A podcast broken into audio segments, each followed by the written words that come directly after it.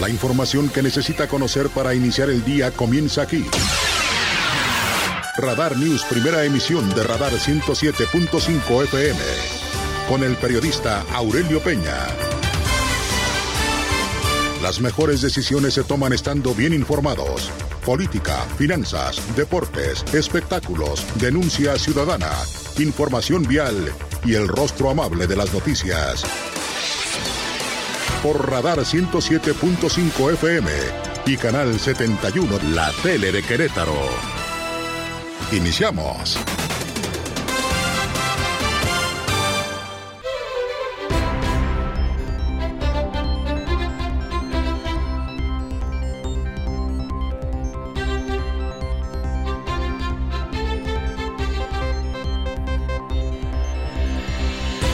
¿Qué tal? ¿Cómo le va? Muy buenos días. Gracias. Además, los saludo como siempre con muchísimo gusto. Son las 6 de la mañana en punto. Las 6 en punto de este jueves 6 de octubre del año 2022. Como siempre me da mucho gusto saludarlo aquí en Radar News.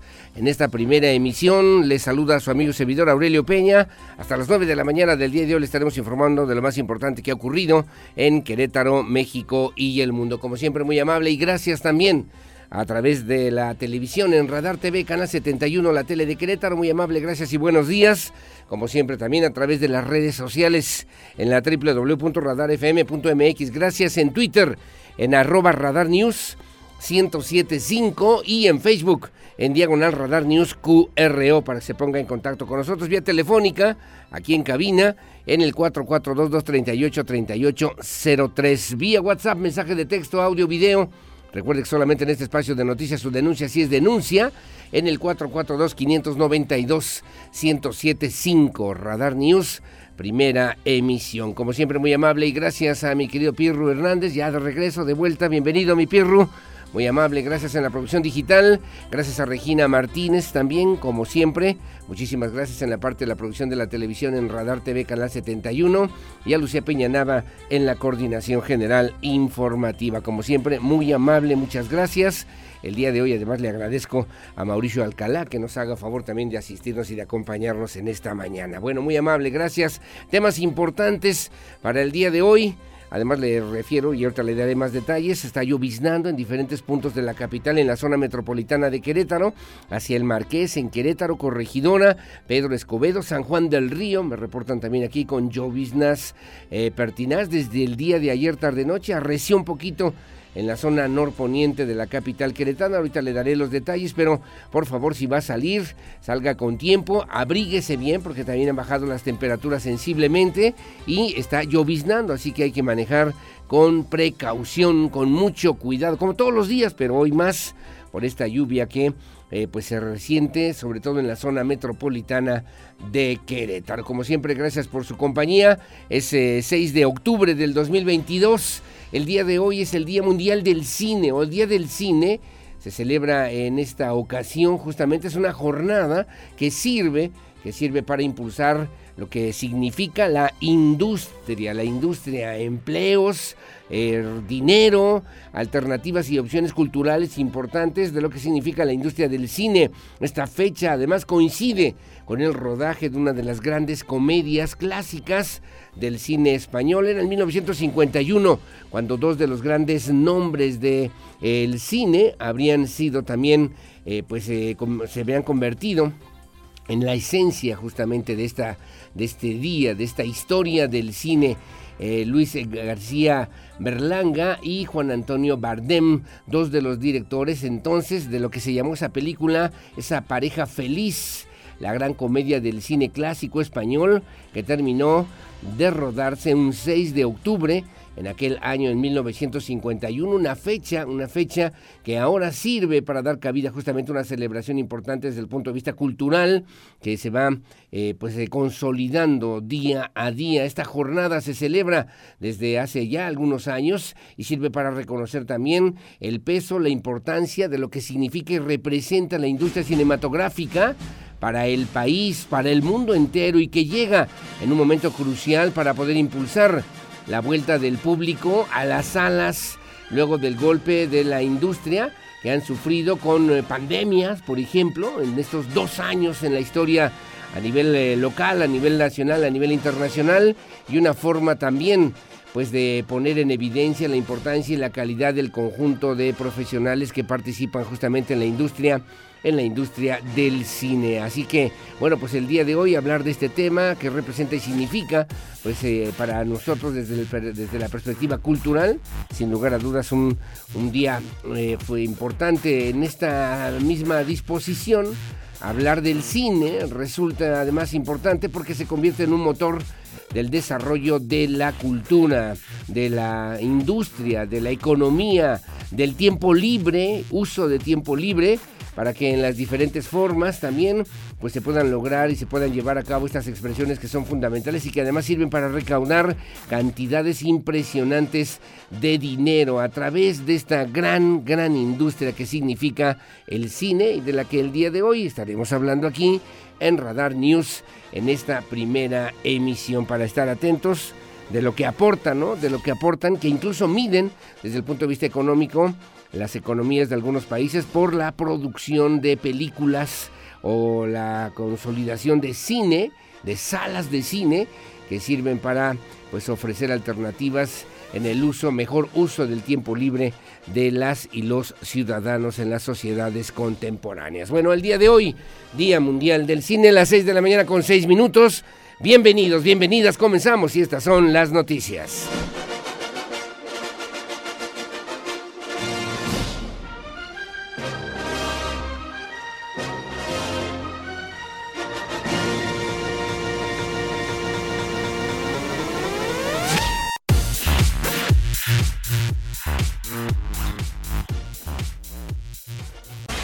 El resumen, Radar News. Bueno, gracias. Las 6 de la mañana con 6 minutos, 6 con 6. La lluvia de ayer tarde-noche generó también pues, algunas complicaciones, sobre todo en la zona metropolitana de Querétaro. Pidieron también a los habitantes del estado tomar precauciones todavía para el día de hoy y mañana, luego de las intensas lluvias que se reportaron durante la tarde-noche del día de ayer, diversos puntos de la ciudad de Querétaro. Bueno, pues ocurrieron afectaciones como encharcamientos, inundaciones, incluso agua dentro de algunos establecimientos comerciales, de acuerdo con la información también de personal de protección civil del estado de Querétaro y también del municipio de Querétaro, además de protección civil de Huimilpan, Pedro Escobedo, San Juan del Río y Amealco. Bueno, pues se hizo este balance, compartieron en redes sociales las inundaciones que estaban ocurriendo en diferentes vialidades, particularmente en la ciudad de Querétaro. Le comento también, y usted lo está viendo ahora en su imagen, eh, pues las afectaciones provocaron inundaciones dentro de establecimientos como el caso de un supermercado donde el agua llegó al interior de sus pasillos, incluso alcanzó a mojar eh, de repente algunos productos también.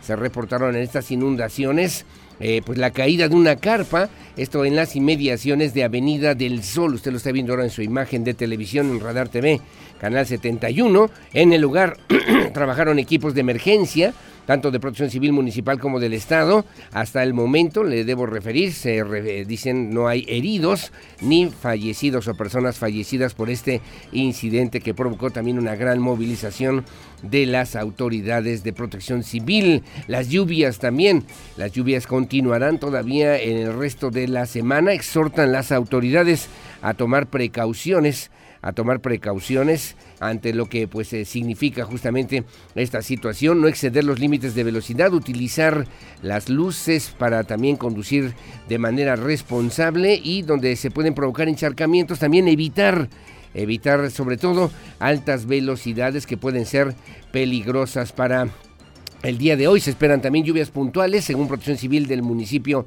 de Querétaro, también rachas de viento considerable en buena parte del territorio queretano. Las precipitaciones moderadas a fuertes en todo el municipio eh, continuarán. Es importante estar atentos a través de la línea de emergencia del 911, que está habilitada también para reportar cualquier, cualquier emergencia. Le comento también que los cuerpos de emergencia atendieron de manera oportuna y coordinada el reporte de una caída de una estructura tipo carpa en las inmediaciones de Avenida del Sol no se registraron personas lesionadas. Y también sobre todo en los cuerpos de emergencia, en las unidades operativas que mantienen y mantendrán este monitoreo. Están atentos a cualquier reporte a través de la línea de emergencia que usted también ya conoce a través del 911. Afectaciones en la colonia El Rocío.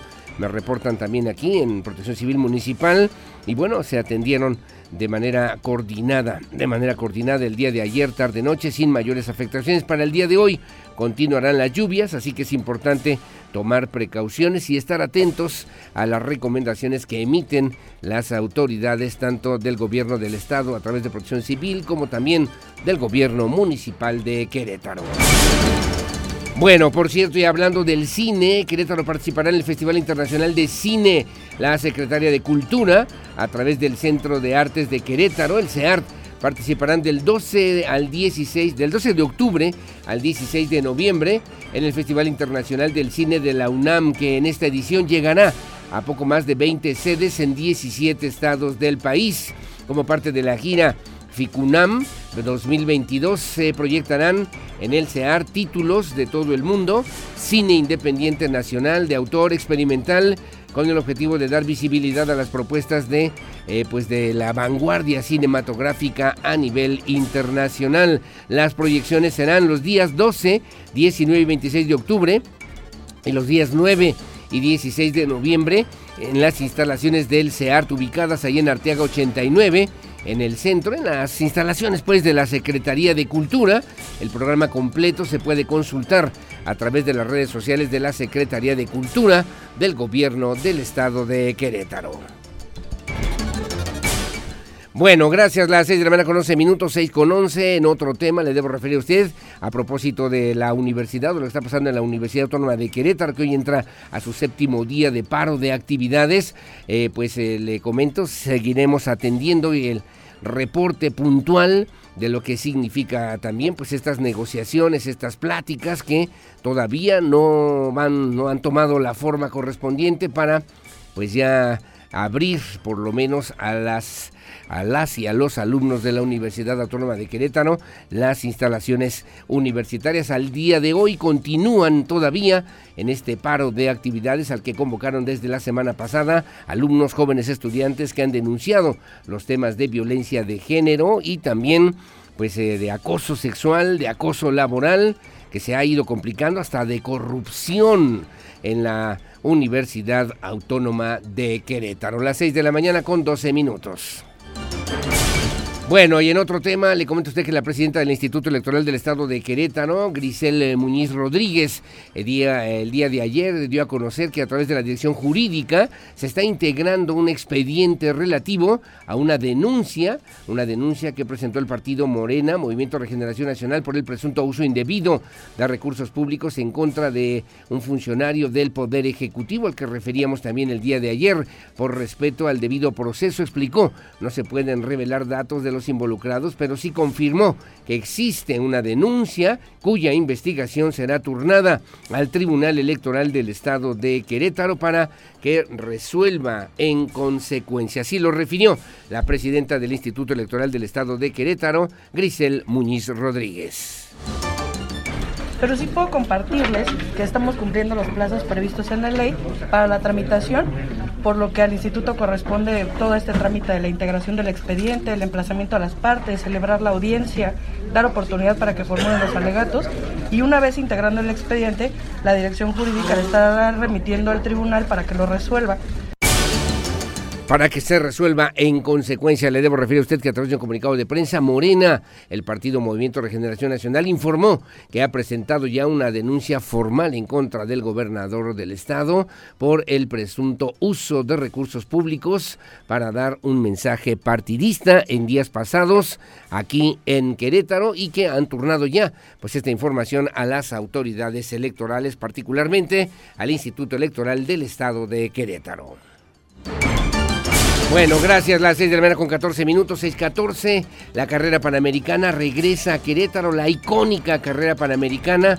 Usted sabe que lo que es ahora Avenida Constituyentes antes se llamaba la, la carretera panamericana, que era lo que hoy es pues la carretera 57. Hace algunos ayeres aquí en Querétaro. Bueno, regresa la carrera panamericana, una de las más icónicas competencias de autos clásicos. Regresará a Querétaro el próximo domingo 16 de octubre. La participación de más de 50 vehículos distribuidos en 10 diferentes categorías. Así lo anunciaron autoridades estatales encabezadas por el jefe de la unidad de apoyo administrativo de la Secretaría de Turismo, Christopher Merlos Montes, y de la directora de la carrera panamericana, Karen León Grossman. Le debo referir también a usted.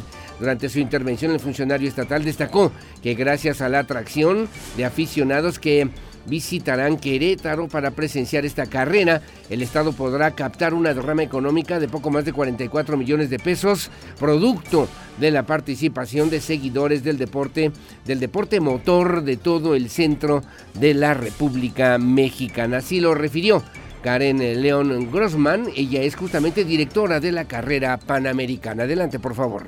En nombre del comité organizador de carrera panamericana, nos da muchísimo gusto estar de regreso otra vez en Querétaro después de, dos años de haber estado aquí. Sí se celebró en pandemia carrera panamericana en 2020-2021, pero no estuvimos en Querétaro y nos llena de orgullo encontrar de nuevo Querétaro y estar por aquí. Vamos a estar el domingo 16 en punto más o menos de las 4 de la tarde en el CNA con más de 50 autos de competencia y 17 eh, autos del tour de la nueva categoría que tenemos. Es una carrera que está celebrando el 35 aniversario de esta nueva edición y pues estamos muy contentos de estar aquí en Querétaro. Gracias por esta calidad de recepción y a la secretaria y a sus representantes, gracias por recibirnos de nuevo. Bueno, déjeme referirle que del 14 al 20 de octubre, en seis diferentes etapas, los autos recorrerán más de 3.600 kilómetros a través de carreteras de los estados de Oaxaca, Ciudad de México, Querétaro, Morelia, Guanajuato, San Luis Potosí y Durango. Al respecto también habló nuestro amigo Fercho Urquiza a propósito obviamente de esta promoción turística que junto con la Secretaría de Turismo se está implementando para el desarrollo de Querétaro. Así lo refirió, así lo comentó eh, nuestro amigo y colaborador Fercho Urquiza. Em, la carrera panamericana, bueno, aquí están eh, resolviendo preguntas muy puntuales, pero yo quiero transmitirles un poquito la pasión que hay detrás de la carrera panamericana. Es la última carrera de su tipo a nivel mundial. Es un rally que recorre todo el país, son 3.500 kilómetros, arrancando desde el sur hasta Durango, de los cuales más de 1.500 son de velocidad. Los coches son tramos cerrados y los coches van a lo que se puede ir. Se los digo ya yendo arriba nosotros de los vehículos. ¿Más o menos a cuánto van? Llegaban a 260 kilómetros por hora, pero en carreteras de doble sentido, carreteras chicas, entonces se siente como si fueras a 350. Eh, y son coches muy seguros, con asientos de cubo, con cinturones de 5 puntos, con extintor central, llevas casco, llevas cuellera, bueno, esta es la convocatoria para que usted lo pueda disfrutar también en familia. En otro tema, el secretario de Desarrollo Sustentable, Marco del Prete, presentó la Expo Meximol. Ahí, eh, Marco del Prete, el titular de esta Secretaría de Desarrollo Sustentable, refirió también en representación del gobernador del estado, Mauricio Curi González, inauguró la cuarta edición de la expo dedicada al sector de moldes, troqueles, herramientales y transformación de plásticos, eh, Meximol, misma que se realiza del 5 al 6 de octubre eh, justamente aquí en Querétaro, en el Centro de Congresos. Es un evento único a nivel nacional que se dedica a la revisión de todos los aspectos productivos de la industria de moldes, diseño, procesos productivos, mantenimiento y productos finales. Cuenta con la participación de al menos 90 expositores. Además se realizarán 279 citas B2B con compradores, lo que permitirá contar con una derrama hasta de 23 millones de dólares. Así lo refirió el secretario de Desarrollo Sustentable, Marco del Prete Tercero.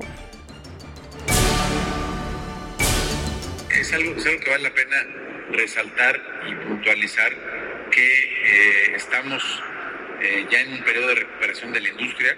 Me queda claro que todavía hay sectores industriales, sectores comerciales, sectores de servicios que aún les falta recuperarse, pero que la administración del gobernador Mauricio Curi está haciendo todo lo que está dentro, de nuestras manos para eh, que lleguen a los niveles que teníamos antes de la pandemia.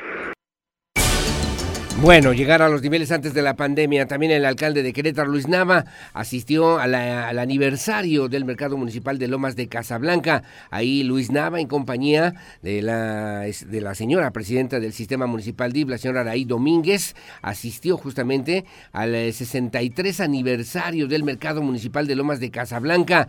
Dijo también que gracias al esfuerzo, al trabajo de los comerciantes, se ha convertido en uno de los referentes más importantes para la economía local en esta zona también estuvo ahí la secretaria Murguía, la secretaria de Gobierno.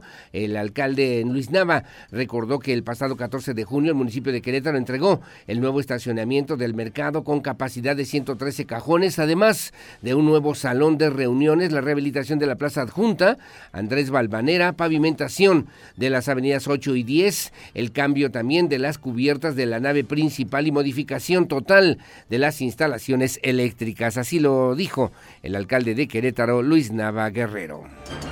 Son hechos que demuestran nuestro compromiso con todas y todos ustedes, porque lo que hacemos, que es escuchar, trabajar y resolver, lo hacemos también por la economía de las familias, las de todas las familias queretanas, y porque su mercado sí también es uno de los pilares de nuestra economía local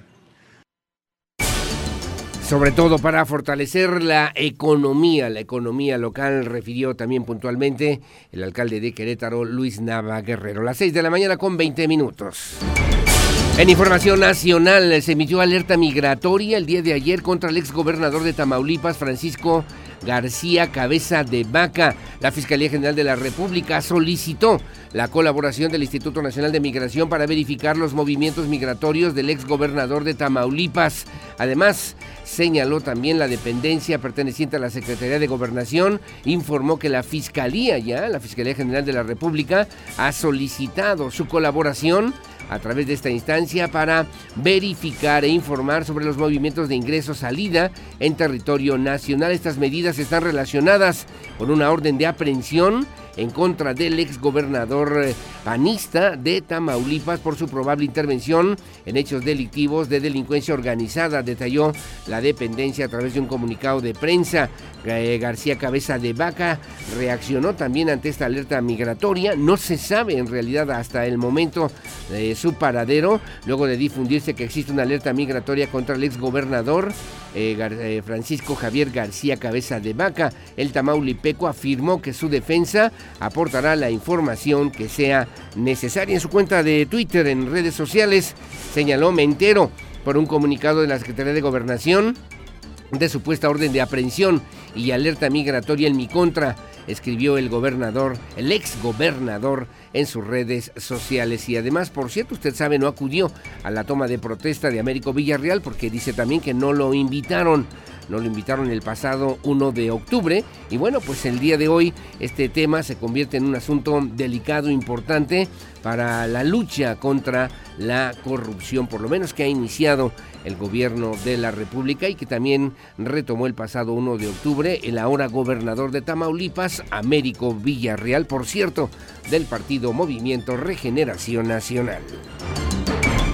Bueno, muy amable, gracias. Son las 6 de la mañana con 22 minutos de esto y mucho más aquí en Radar News. En esta primera emisión, como siempre, gracias por su amable compañía en este espacio de noticias que transmitimos en vivo y en directo desde esta noble, histórica, próspera, colonial, barroca, generosa, hospitalaria, humanitaria, honorable, pacífica, competitiva y siempre limpia, ciudad de Santiago de Querétaro, corazón de la República Mexicana. Buenos días, Querétaro.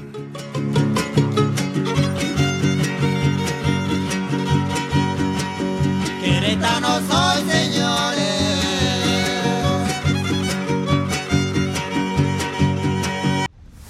El clima, el pronóstico del tiempo, temperatura y las recomendaciones antes de salir de casa. El clima en Radar News.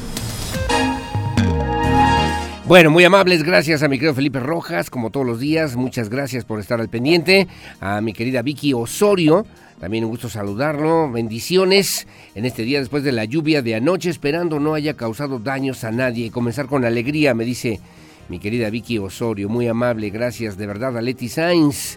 También que tengas un excelente día. Saludos a todos, por favor, allá en cabina. Muy amable, gracias, mi querida Leti Sainz Uribe. Saludos a María, por cierto, ¿eh? a mi querido Toño Ugalde, a mi querido maestro y amigo, vicerrector de mi Universidad de Londres. También muchísimas gracias, como todas las mañanas. Y también a Carlos Alcaraz que también nos hace favor de sintonizarnos. Bueno, ¿cómo estará el día de hoy? Según el reporte del Servicio Meteorológico Nacional, para que tomen sus precauciones, esperan lluvias literalmente en todo el estado de Querétaro, incluso con actividad eléctrica aquí en la capital, aquí en Querétaro con una mínima de 13, una máxima de 25. En Pedro Escobedo también, con eh, una mínima de 12, una máxima de 23. Y en Corregidora, 13 con 25 con actividad eléctrica, algo del sol, de sol al mediodía, rachas de viento considerables en la tarde-noche del día de hoy para que tome precauciones. El resto del estado, como usted lo está viendo ahora en su imagen de televisión, literalmente con lluvias, con lluvias aquí en Santa Rosa Jauregui, una mínima de 12, una máxima de 22. También en el Marqués con lluvias, 13 con 22 en el sur, en Amealco 8 con 18, en Huimilpan 11 19, también con lluvia, San Juan del Río 12 23, Tequisquiapan 13 24, Ezequiel Montes 13 21, Colón 13 con 21 y Tolimán 15 con 23 también con lluvias. Cadereyta del otro lado extremo del estado de Querétaro 12 con 21. San Joaquín 10 con 15 y en el semidesierto queretano en Peñamiller también con lluvias 16 con 23 grados centígrados para el día de hoy en la zona serrana en la zona serrana, además con nada, nada de sol. Bueno, desde San Joaquín, cerrado el cielo, en eh, Jalpan también, con una mínima de 19, una máxima de 24, también en Arroyo Seco, 17 con 22 y solamente un poquito de sol en la zona de Landa de Matamoros, con una mínima de 17, una máxima de 23 grados centígrados para el día de hoy, según el reporte del Servicio Meteorológico Nacional. Bueno, gracias. Las 6 de la mañana con 31 minutos, 6.31. El sistema frontal número 2, esto en el país a nivel nacional. Eh, además generará un centro de baja presión, canales de baja presión, ocasionarán lluvias puntuales a muy fuertes en la zona norte, noroeste y occidente del territorio nacional que generarán afectaciones en el centro de la República Mexicana. El sistema frontal número 2 se extenderá con características de estacionario sobre el norte sobre el norte del país va a interactuar con un centro de baja presión en niveles medios de la atmósfera. Se localiza sobre el noroeste de México. Ocasionará lluvias puntuales a fuertes, a muy fuertes, con descargas eléctricas, posible granizada, así como fuertes rachas de viento en Sonora y Chihuahua. Por otra parte, un canal de baja presión extendido sobre el norte, occidente y centro de la República originarán chubascos y lluvias fuertes en estas regiones con lluvias puntuales a muy fuertes en Coahuila, Aguascalientes, Zacatecas, Jalisco, Guanajuato, parcialmente en Querétaro. Estas lluvias podrían estar acompañadas de descargas eléctricas, fuertes rachas de viento y posible caída de granizo. Además, podrían incrementarse los niveles de ríos y arroyos ocasionando deslaves e inundaciones en las zonas bajas, los canales de baja presión sobre el norte, oriente y sureste del territorio nacional van a interactuar también con la entrada de humedad del Golfo de México. Provocarán lluvias, lluvias en Chihuahua, Coahuila, Nuevo León, San Luis Potosí, Zacatecas, Aguascalientes, Jalisco y Guanajuato de menor intensidad. En Sonora, Tamaulipas, Durango, Michoacán, Guerrero, eh, Morelos. Ciudad de México, Estado de México, Querétaro, Hidalgo, Tlaxcala, Puebla, Veracruz, Oaxaca, Chiapas y Tabasco durante todo el día de hoy, de menor intensidad todavía en los estados de Sinaloa, Nayarit, Colima y Campeche, según la referencia del Servicio Meteorológico Nacional.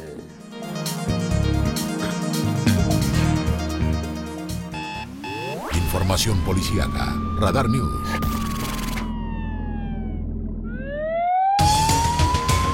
Gracias, las 6 de la mañana con 33 minutos, 6.33 en información policíaca también para el día de hoy. Bueno, déjeme referirle que hallaron el cadáver en una habitación de un motel, el cadáver de una persona en un eh, pues eh, motel aquí en la capital queretana, según las referencias de la Fiscalía General del Estado a través de los servicios periciales que se movilizaron hasta este lugar en el motel Imperial, esto sobre Paseo Constituyentes en el municipio de Corregidora bueno, el hallazgo de un hombre sin vida dentro de una de las habitaciones. Eh, fue la tarde de ayer miércoles cuando se dio aviso a las autoridades a través de los números de emergencia eh, sin aparentes huellas de violencia en su cuerpo. El hombre entre los 35 y 40 años de edad, al parecer y según estas versiones, murió en la habitación de este motel, en una habitación de este motel que se encuentra ubicado a la altura de la colonia del Pueblito en el municipio de Corregidora. Cabe señalar que la Fiscalía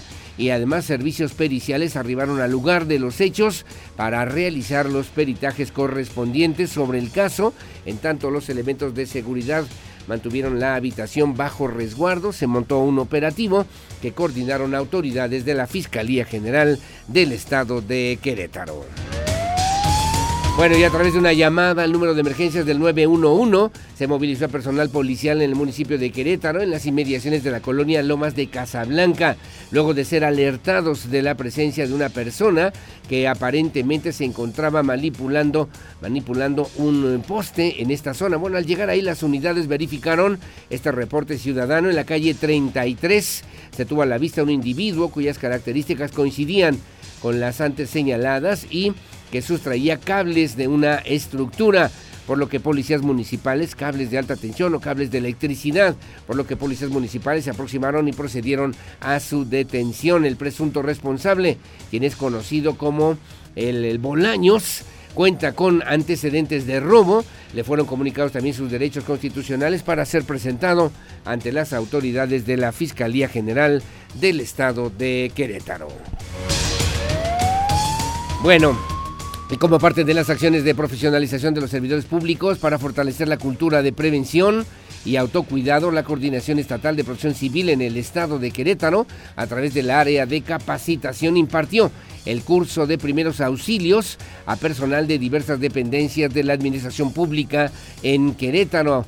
Eh, durante este curso se realizó, que se realizó en dos sesiones informativas y con actividades prácticas se abordaron aspectos como técnicas de reanimación cardiopulmonar RCP, soporte básico de vida, atención inicial de heridas y hemorragias. Hemorragias, además de esguinces, fracturas y vendajes, entre otros. La finalidad es adquirir conocimientos, conocimientos básicos y compartir experiencias para la atención primaria de las emergencias más comunes en los lugares de trabajo y también en el hogar que se impartió por elementos y personal especializado de la Coordinación Estatal de Protección Civil del Gobierno del Estado. Bueno, hoy en Desarrollo San Pablo, cuando son las 6.37 de la mañana, en Desarrollo San Pablo, una persona fue canalizada también a la atención de elementos por eh, pues eh, presunto delito de robo. Luego de un reporte recibido a través del C4, se informó que una persona fue asegurada luego de verse implicada en un hecho delictivo. Una vez que arribaron ahí los elementos de la Secretaría de Seguridad Pública Municipal, tomaron conocimiento de un robo ocurrido momentos antes. Un sujeto fue sorprendido sustrayendo diversas personas pertenencias del interior de una camioneta tipo Toyota estacionada en esta zona en esta zona precisamente de la colonia Desarrollo San Pablo, procediendo así a su puesta a, disposición de las autoridades ministeriales. Por lo anterior, el presunto responsable, quien cuenta también con antecedentes por el mismo delito de robo, le fue leída su cartilla de derechos que le asisten para después ser presentado ante las autoridades de la Fiscalía General del Estado de Querétaro. Bueno, como siempre, muy amable, gracias. Son las 6 de la mañana con 38 minutos. Un tema nacional, pero me parece importante, y es que el día de ayer balearon el ayuntamiento de San Miguel Totolapan, en Guerrero. Mataron al alcalde y además hay otras 16 personas que fueron asesinadas.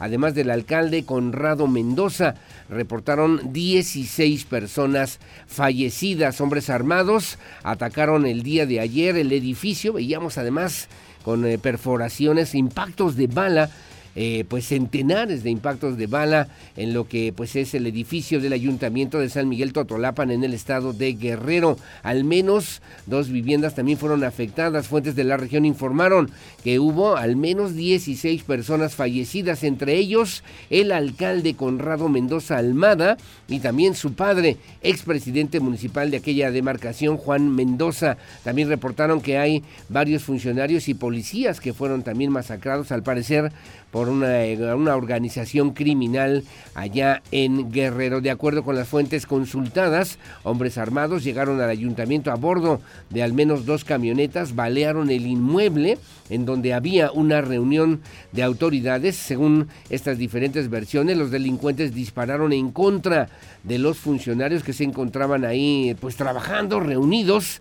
Se manejan varias cifras de muertos, se habla de 16 personas fallecidas, incluso en algunos medios locales hasta de 25 25 víctimas, lo cual no ha sido confirmado todavía por ninguna autoridad allá en Guerrero. De manera simultánea, el ataque del ayuntamiento, otro grupo de hombres armados atacó al menos dos viviendas, según, según la información que trascendió a través de los medios locales. Después de los ataques, delincuentes tomaron caminos de, pues, caminos de cepa y eh, bloquearon la carretera federal Arcelia Pungarabato a la altura justamente de San José Poliutla, en donde está también la desviación hacia San Miguel Totolapan, donde ocurrió esta masacre. Cabe señalar también que, bueno, pues sobre esta situación apareció el grupo delictivo de los tequileros, los cuales tienen ahí un bastión desde el 2016, pero desaparecieron en el 2018 tras el presunto asesinato de su líder, Raibel Jacobo de Almonte, por lo menos allá en el estado de Guerrero, en esta balacera, en este crimen de al menos, según eh, algunas fuentes extraoficiales, 16 personas asesinadas allá en el estado de Guerrero. Gracias, son las 6 de la mañana con 40 minutos, 6.40. Gracias por seguir con nosotros aquí en Radar News. En esta primera emisión hacemos una pausa, hacemos una pausa una pausa comercial, como siempre muy amable. Gracias a don Higinio Domínguez allí en Corregidora. Muchas gracias también que se comunica, que se comunica con nosotros. Gracias también a mi ahijada Lupita Mendoza. Saludos a César Millán. Muchas gracias a don Víctor Landgrave que también nos hace el favor de sintonizarnos. Un abrazo a mi querido amigo y abogado Carlos Holguín. Que tengan buen día. Y gracias también, como todas las mañanas, a Rosy Santos, que por cierto me habla de un tema importante para el ISTE el liste aquí en Querétaro a propósito de un torneo, me dice mi querida Rosy Santos, torneo de cachibol 2022 que se lleva a cabo aquí en Querétaro desde el 4 de octubre al 8 de octubre, un deporte que debe ser parte de la vida y de la esencia interior del instituto, según han referido las autoridades a nivel federal. Y bueno, con la participación de representantes de 40 equipos de jubilados y pensionados del país el director general del Instituto de Seguridad y Servicios Sociales de los Trabajadores del Estado, el ISTE, Pedro Centeno Santaella, inauguró este torneo de Cachibol ISTE 2022 que se, que se está realizando aquí en Querétaro, me dice mi querida Rosy Santos, que le mando un abrazo y muchos saludos como siempre, que tengan buen día, a mi hija, a mi doctora, a mi Claudia María Peña también, como siempre, todo mi cariño y mi amor en este esfuerzo de todos los días. 6 con 42, hacemos la pausa. Hacemos la pausa, regresamos enseguida con más. Para estar al día, necesitas saber qué pasa en México. Estas son las notas más importantes de los periódicos nacionales en Radar News. Bueno, muy amable, gracias. 6 de la mañana con 48 minutos en la prensa nacional. Comenzamos con el periódico Reforma como hacemos todos los días, dice el día de hoy, siguiendo la pista, dice, exhiben crisis del tren Maya. Señala en esta información que eh, padecen tramos desde desabasto de materiales hasta inundaciones. Las obras del tren Maya no van sobre rieles, fueron reportados por operadores con múltiples retrasos tanto en abasto de materiales como también en liberación de derecho de vía, así como en el diseño de los trenes que serían entregados hasta septiembre del 2023 dice el día de hoy. Y luego lo que ya le comentábamos hace un momento en este espacio informativo, matan a 18, dice aquí esta contabilidad, matan a 18 en Guerrero. En Chilpancingo, un comando armado asesinó ayer por la tarde a 18 personas en San Miguel Totolapan entre ellas al alcalde perredista Conrado Mendoza y también a un ciudadano estadounidense. El grupo criminal Los Tequileros reivindicó las acciones en este municipio de la Tierra Caliente mediante un video difundido vía Twitter. Un eh, primer ataque ocurrió sobre las 14 horas cuando a bordo de dos camionetas hombres armados dispararon contra la fachada del ayuntamiento. Después irrumpieron en una casa donde el alcalde Conrado Mendoza sostenía una reunión de trabajo, dice el día de hoy en esta fotografía que usted está viendo ahora en su imagen de televisión. Un poquito arriba, mi querida, mi querida Regina, mira, dice, se cierran el callejón del beso en Guanajuato a una semana del Festival Cervantino. Ayer fue clausurado el Callejón del Beso debido a un conflicto de propietarios de balcones con narradores que ahí laboran. Y dijeron, ¿sabes qué? Cerrado el Callejón del Beso por si usted tenía intenciones de conocerlo o de visitarlo de nueva cuenta, dice hoy el periódico Reforma. Van por cabeza de vaca por crimen organizado. Un juez federal ordenó la aprehensión del exgobernador de Tamaulipas, Francisco Javier García Cabeza de Vaca, por el delito de delincuencia organizada. Irán a pensiones, supuestas utilidades de nuevas aerolíneas. El presidente Andrés Manuel López Obrador aseguró que la aerolínea militar planteada por su gobierno podría tener utilidades en poco más de un año y que serían destinadas a pagar las pensiones de los soldados en nuestro país y por qué va a ser de la defensa o para la defensa o los elementos de la defensa nacional, pues para procurar su custodia. No es lo mismo quitársela y privatizarla, no es lo mismo si está en manos de comunicaciones que en la defensa nacional, aseveró el presidente López Obrador. Da prisión preventiva a papá de Tabe, de Mauricio Tabe, por tentativa de homicidio calificado. La Fiscalía de la Ciudad de México vinculó a proceso y dictó prisión preventiva domiciliaria a Daniel Tabe, padre del alcalde panista de Miguel Hidalgo, Mauricio Tabe, allá en la Ciudad de México, lo que publica hoy el periódico Reforma. Bueno, y que se publica en el Milenio Diario, ocho columnas contra prestanombres, nueva demanda por armas, dice Marcelo Ebrar. También refiere, Mancera niega traición, Osorio cree en la alianza Zambrano, ya no. El coordinador del PRD en el Senado, Miguel Ángel Mancera, negó, negó presión o traición por su voto a favor de la presencia militar en las calles hasta el 2028, mientras que el priista, Miguel Ángel Osorio Chong, cree que se puede recomponer la alianza opositora. Jesús Zambrano, líder del PRD, ya la da por muerta, por muerta, señala también el día de hoy. En la fotografía, por cierto, también trae lo del Callejón del Beso en Guanajuato, sellos de clausura al Callejón del Beso, cuando falta una semana para que arranquen las actividades del Festival Cervantino, hágame usted el favor, el gobierno municipal de Guanajuato colocó los sellos de clausura al legendario Callejón del Beso cerrado cerrado desde meses atrás por un lío entre los propietarios de los balcones y también algunos fotógrafos o narradores de la historia. Outsourcing costó al Seguro Social 300 mil millones de pesos en 20 años y finalmente, finalmente también refiere para el día de hoy, comenzó y terminó en un cochinero. La mugre procedió y selló el parche constitucional sobre la permanencia de los militares. En la opinión del asalto a la razón de don Carlos Marín, hoy en el Milenio Diario. Gracias, las 6.53 en el Universal, el Gran Diario de México, dejan en la basura informes secretos de vuelos de Andrés Manuel López Obrador, del presidente Contrainteligencia, reportó el hallazgo de bolsa con información clasificada de la Sedena en una base militar. Ve en el hecho alevosía y malas intenciones.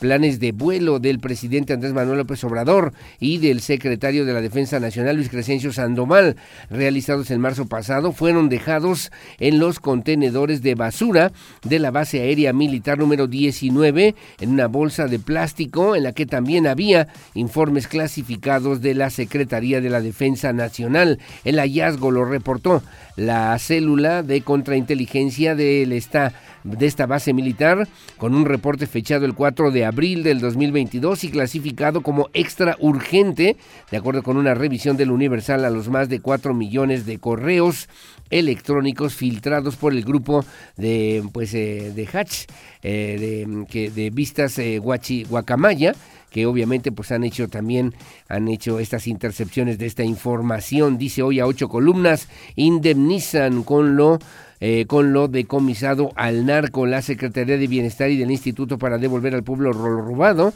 informaron que los recursos de los bienes decomisados al crimen organizado han sido utilizados en 10 proyectos, así como también para indemnizar a las familias de los 14 marinos que fallecieron y a uno más que quedó incapacitado tras el desplome del helicóptero eh, ocurrido el pasado 15 de julio en Los Mochis, Sinaloa, después del operativo para recapturar al narcotraficante Rafael Caro Quintero.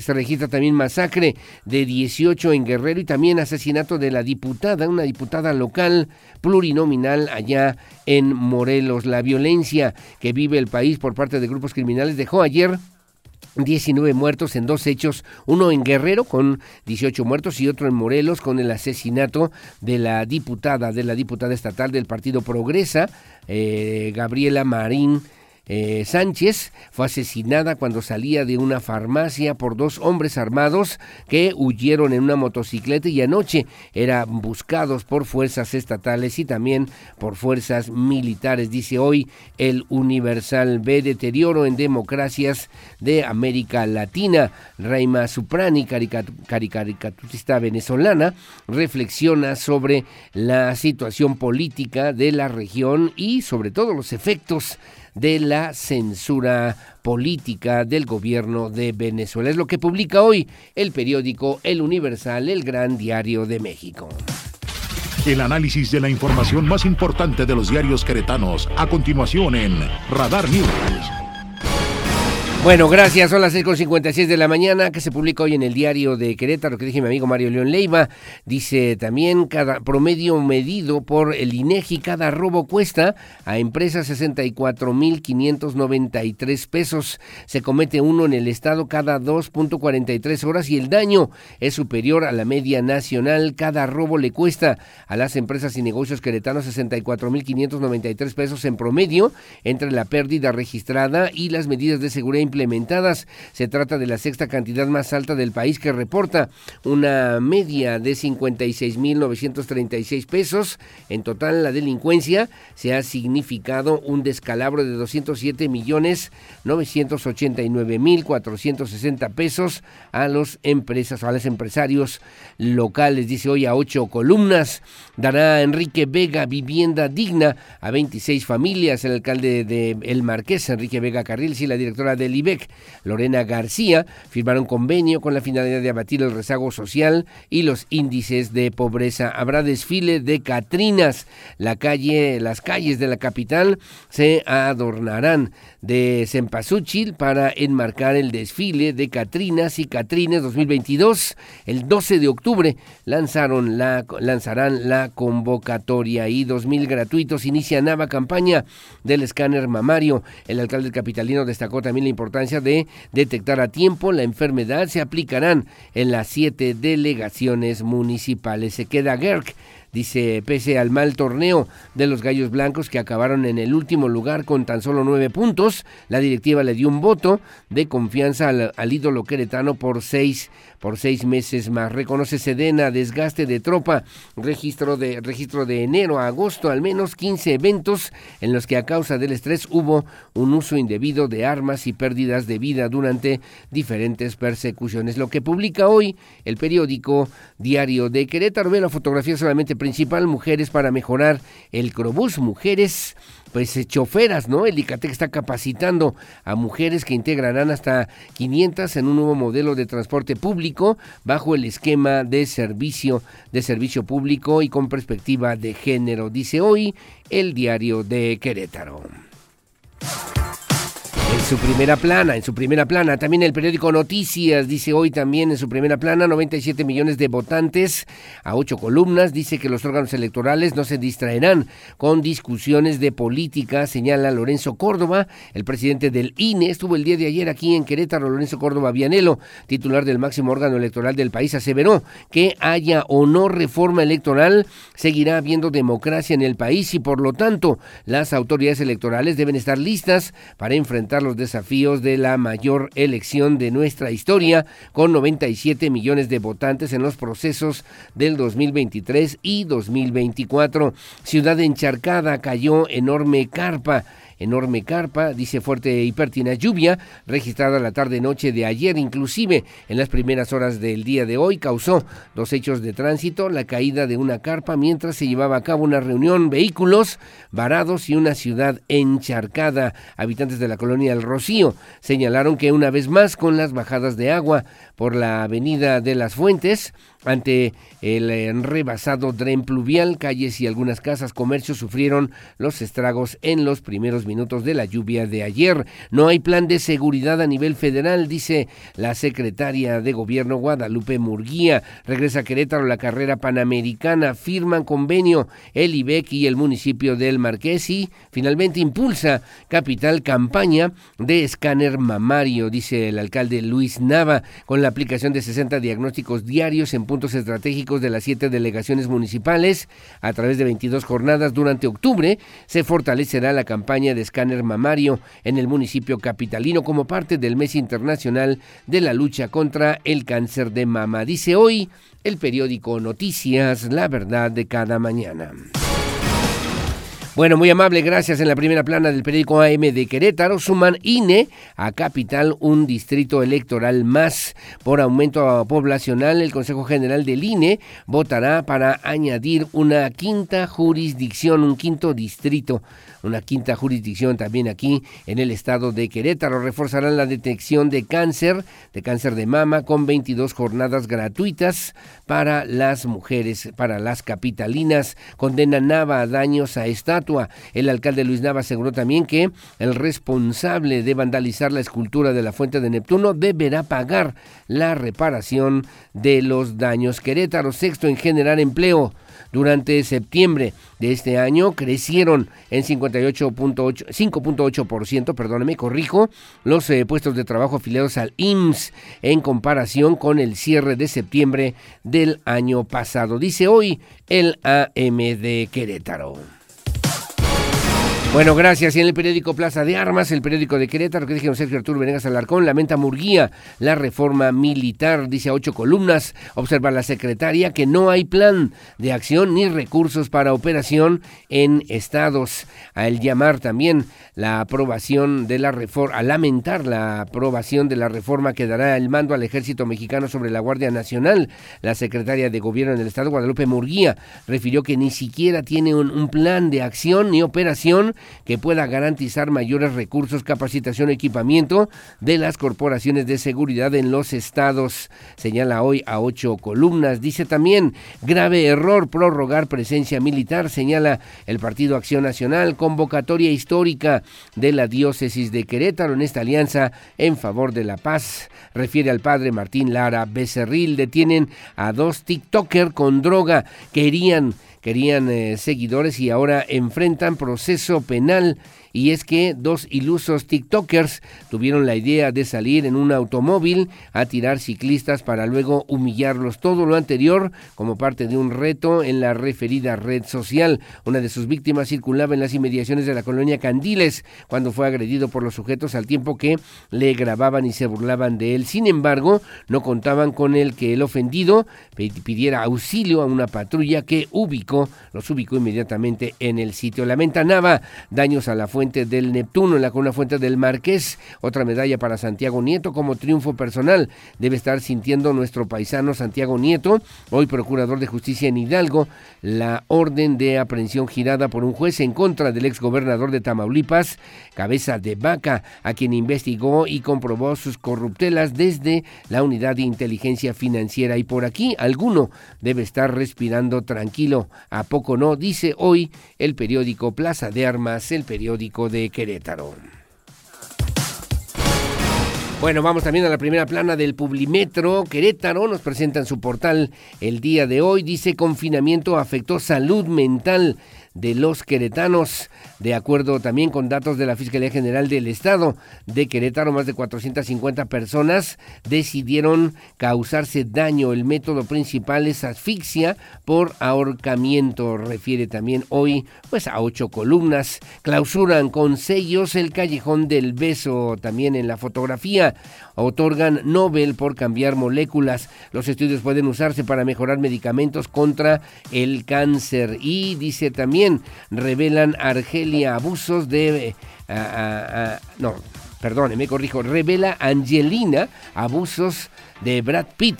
En un documento judicial, eh, Jolie revela que en el 2016, durante un vuelo en el que viajaban juntos, Pitt la agredió. Los detalles forman parte de la disputa de la pareja por una casa y un viñedo. Señala también, TikTokers atropellan a ciclista.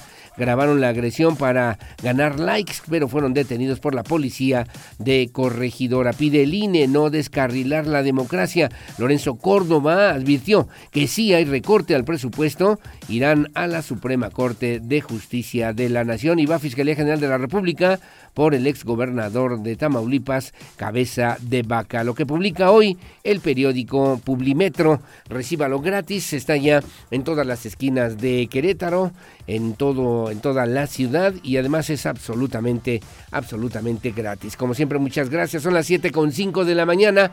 Hacemos una pausa, hacemos una pausa, regresamos enseguida con más aquí en Radar News en esta primera emisión. Me están comentando también Está cerrado el semáforo, a ver, me dicen, está cerrado el semáforo de 5 de febrero y Zaragoza. Sí, habían comentado ya el cierre desde ayer a las 10 de la noche y hasta hoy. Esperan que a las 10 de la noche del día de hoy se pueda reabrir, pero está cerrado justamente por las obras del paseo 5 de febrero para que tome vías alternas. Tome vías alternas. Bueno, son las 7.5. La pausa. Regresamos enseguida con más.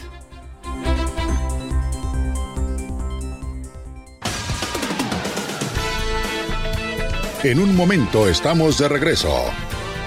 Radar 107.5 FM y Canal 71, la tele de Querétaro. Desde Santiago de Querétaro, Querétaro, escuchas XHQRO. Radar 107.5 FM con 100.000 watts de potencia autorizada. Máxima potencia en radio Estudios, oficinas y ventas. Prolongación tecnológico 950B, sexto piso, Querétaro, Querétaro. 107.5 FM. Grupo Radar y sus emisoras. Ubícanos también en iHeartRadio, radio de nivel mundial. Radar. En nuestro ecosistema viven criaturas en hábitats que ya no les pertenecen. Por ejemplo, la hija y sus mil perros por la hostilidad del entorno, desarrollan un instinto de supervivencia para buscar su propio hábitat. Es hora de buscar tu independencia. Meseta Alta Homes, 442-454-0662. Estudia tu licenciatura sin dejar de trabajar. En UNICEC es posible. Conoce nuestras 13 licenciaturas y cuatro maestrías con la excelencia académica que nos caracteriza. Estudia con costos accesibles y horarios flexibles. Llámanos al 210-2710. Revuela tu potencial. orgullo de poder ser UNICEF. Siente el miedo y el horror desde las butacas de Cinépolis S.A. Radar, radar. 107.5 tiene tus accesos para la mejor película de terror del año. Sonríe. Mantente atento a la estación verde, participa en las dinámicas y gana tus boletos para la película que hará perturbar tus sentidos. Tú decides el día y la hora. Sonríe. Cortesía de Radar 107.5 en operación. ¿Y a ti? ¿Qué te hace sonreír?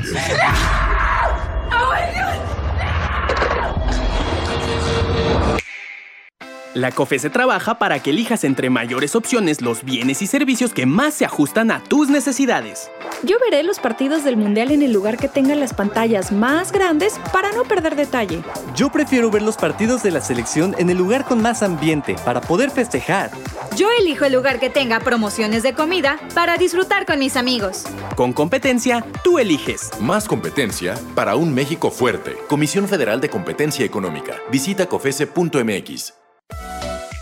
Desarrollos tiene para ti terrenos residenciales. La Joya, 112 metros cuadrados. Apártalo con 10 mil pesos. Financiamiento propio en Avenida Universidad. Fraccionamiento La Misión. Casas desde 1.301.700 pesos. La mejor ubicación en San Juan del Río. Aceptamos todos los créditos. Dale Desarrollos, tu mejor opción. Teléfono 427-107-2804. Con Autoavanza le das arranque a tus sueños porque si vienes a empeñar tu auto a Nacional Monte de Piedad, te prestamos hasta el 75% de su valor para que ocupes ese dinero como quieras y además lo sigues manejando. Empeña ya con Autoavanza. Consulta comisiones y requisitos de contratación en montepiedad.com.mx diagonal Autoavanza. Nacional Monte de Piedad transforma. En HB, somos frescura, somos ahorro. Plátano a solo 15.95 el kilo. Vigencia al 10 de octubre. En tienda o en línea lo mejor para ti. Radar. Las noticias que mueven a Querétaro en Radar News, primera emisión, con Aurelio Peña. Continuamos. 107.5 FM Radar y Radar TV Canal 71, la tele de Querétaro. Información local. Radar News. Bueno, muy amable, gracias. Las 7 de la mañana con 10 minutos, 7.10. El día de hoy vamos a platicar con el diputado Ricardo Astudillo, presidente de la Comisión de Medio Ambiente y Cambio Climático en la 60 legislatura del Estado. Después, a las 8.20 de la mañana aproximadamente, platicaremos con el secretario Arturo Torres, secretario de Desarrollo Humano y Social del municipio de Querétaro, a propósito del programa Tu Beca para que por favor esté al pendiente y nos ayude también con sus comentarios, que ya tengo varios, ya tengo bastantes, ahorita los, los leo con todo gusto, nada más le comento rápidamente que integrantes del Comité de Redacción de las Facultades Unidas de la Universidad Autónoma de Querétaro pidieron a la comunidad universitaria no difundir imágenes del interior del campus, esto luego de las fotografías que vimos en las redes sociales de las pintas y también de actos vandálicos al interior de diversas facultades como Derecho y Bellas Artes. Piden que no sean criminalizados por estos actos. Nadie los está criminalizando, solamente fue una información que se compartió a través de las redes sociales de alguien que tomó esas fotografías, las subió a las redes sociales y se viralizaron de la situación en las que se encuentran estas dos facultades, tanto la de Derecho como también de Bellas Artes, y que está en las redes sociales. Alejandro Payán tiene los detalles.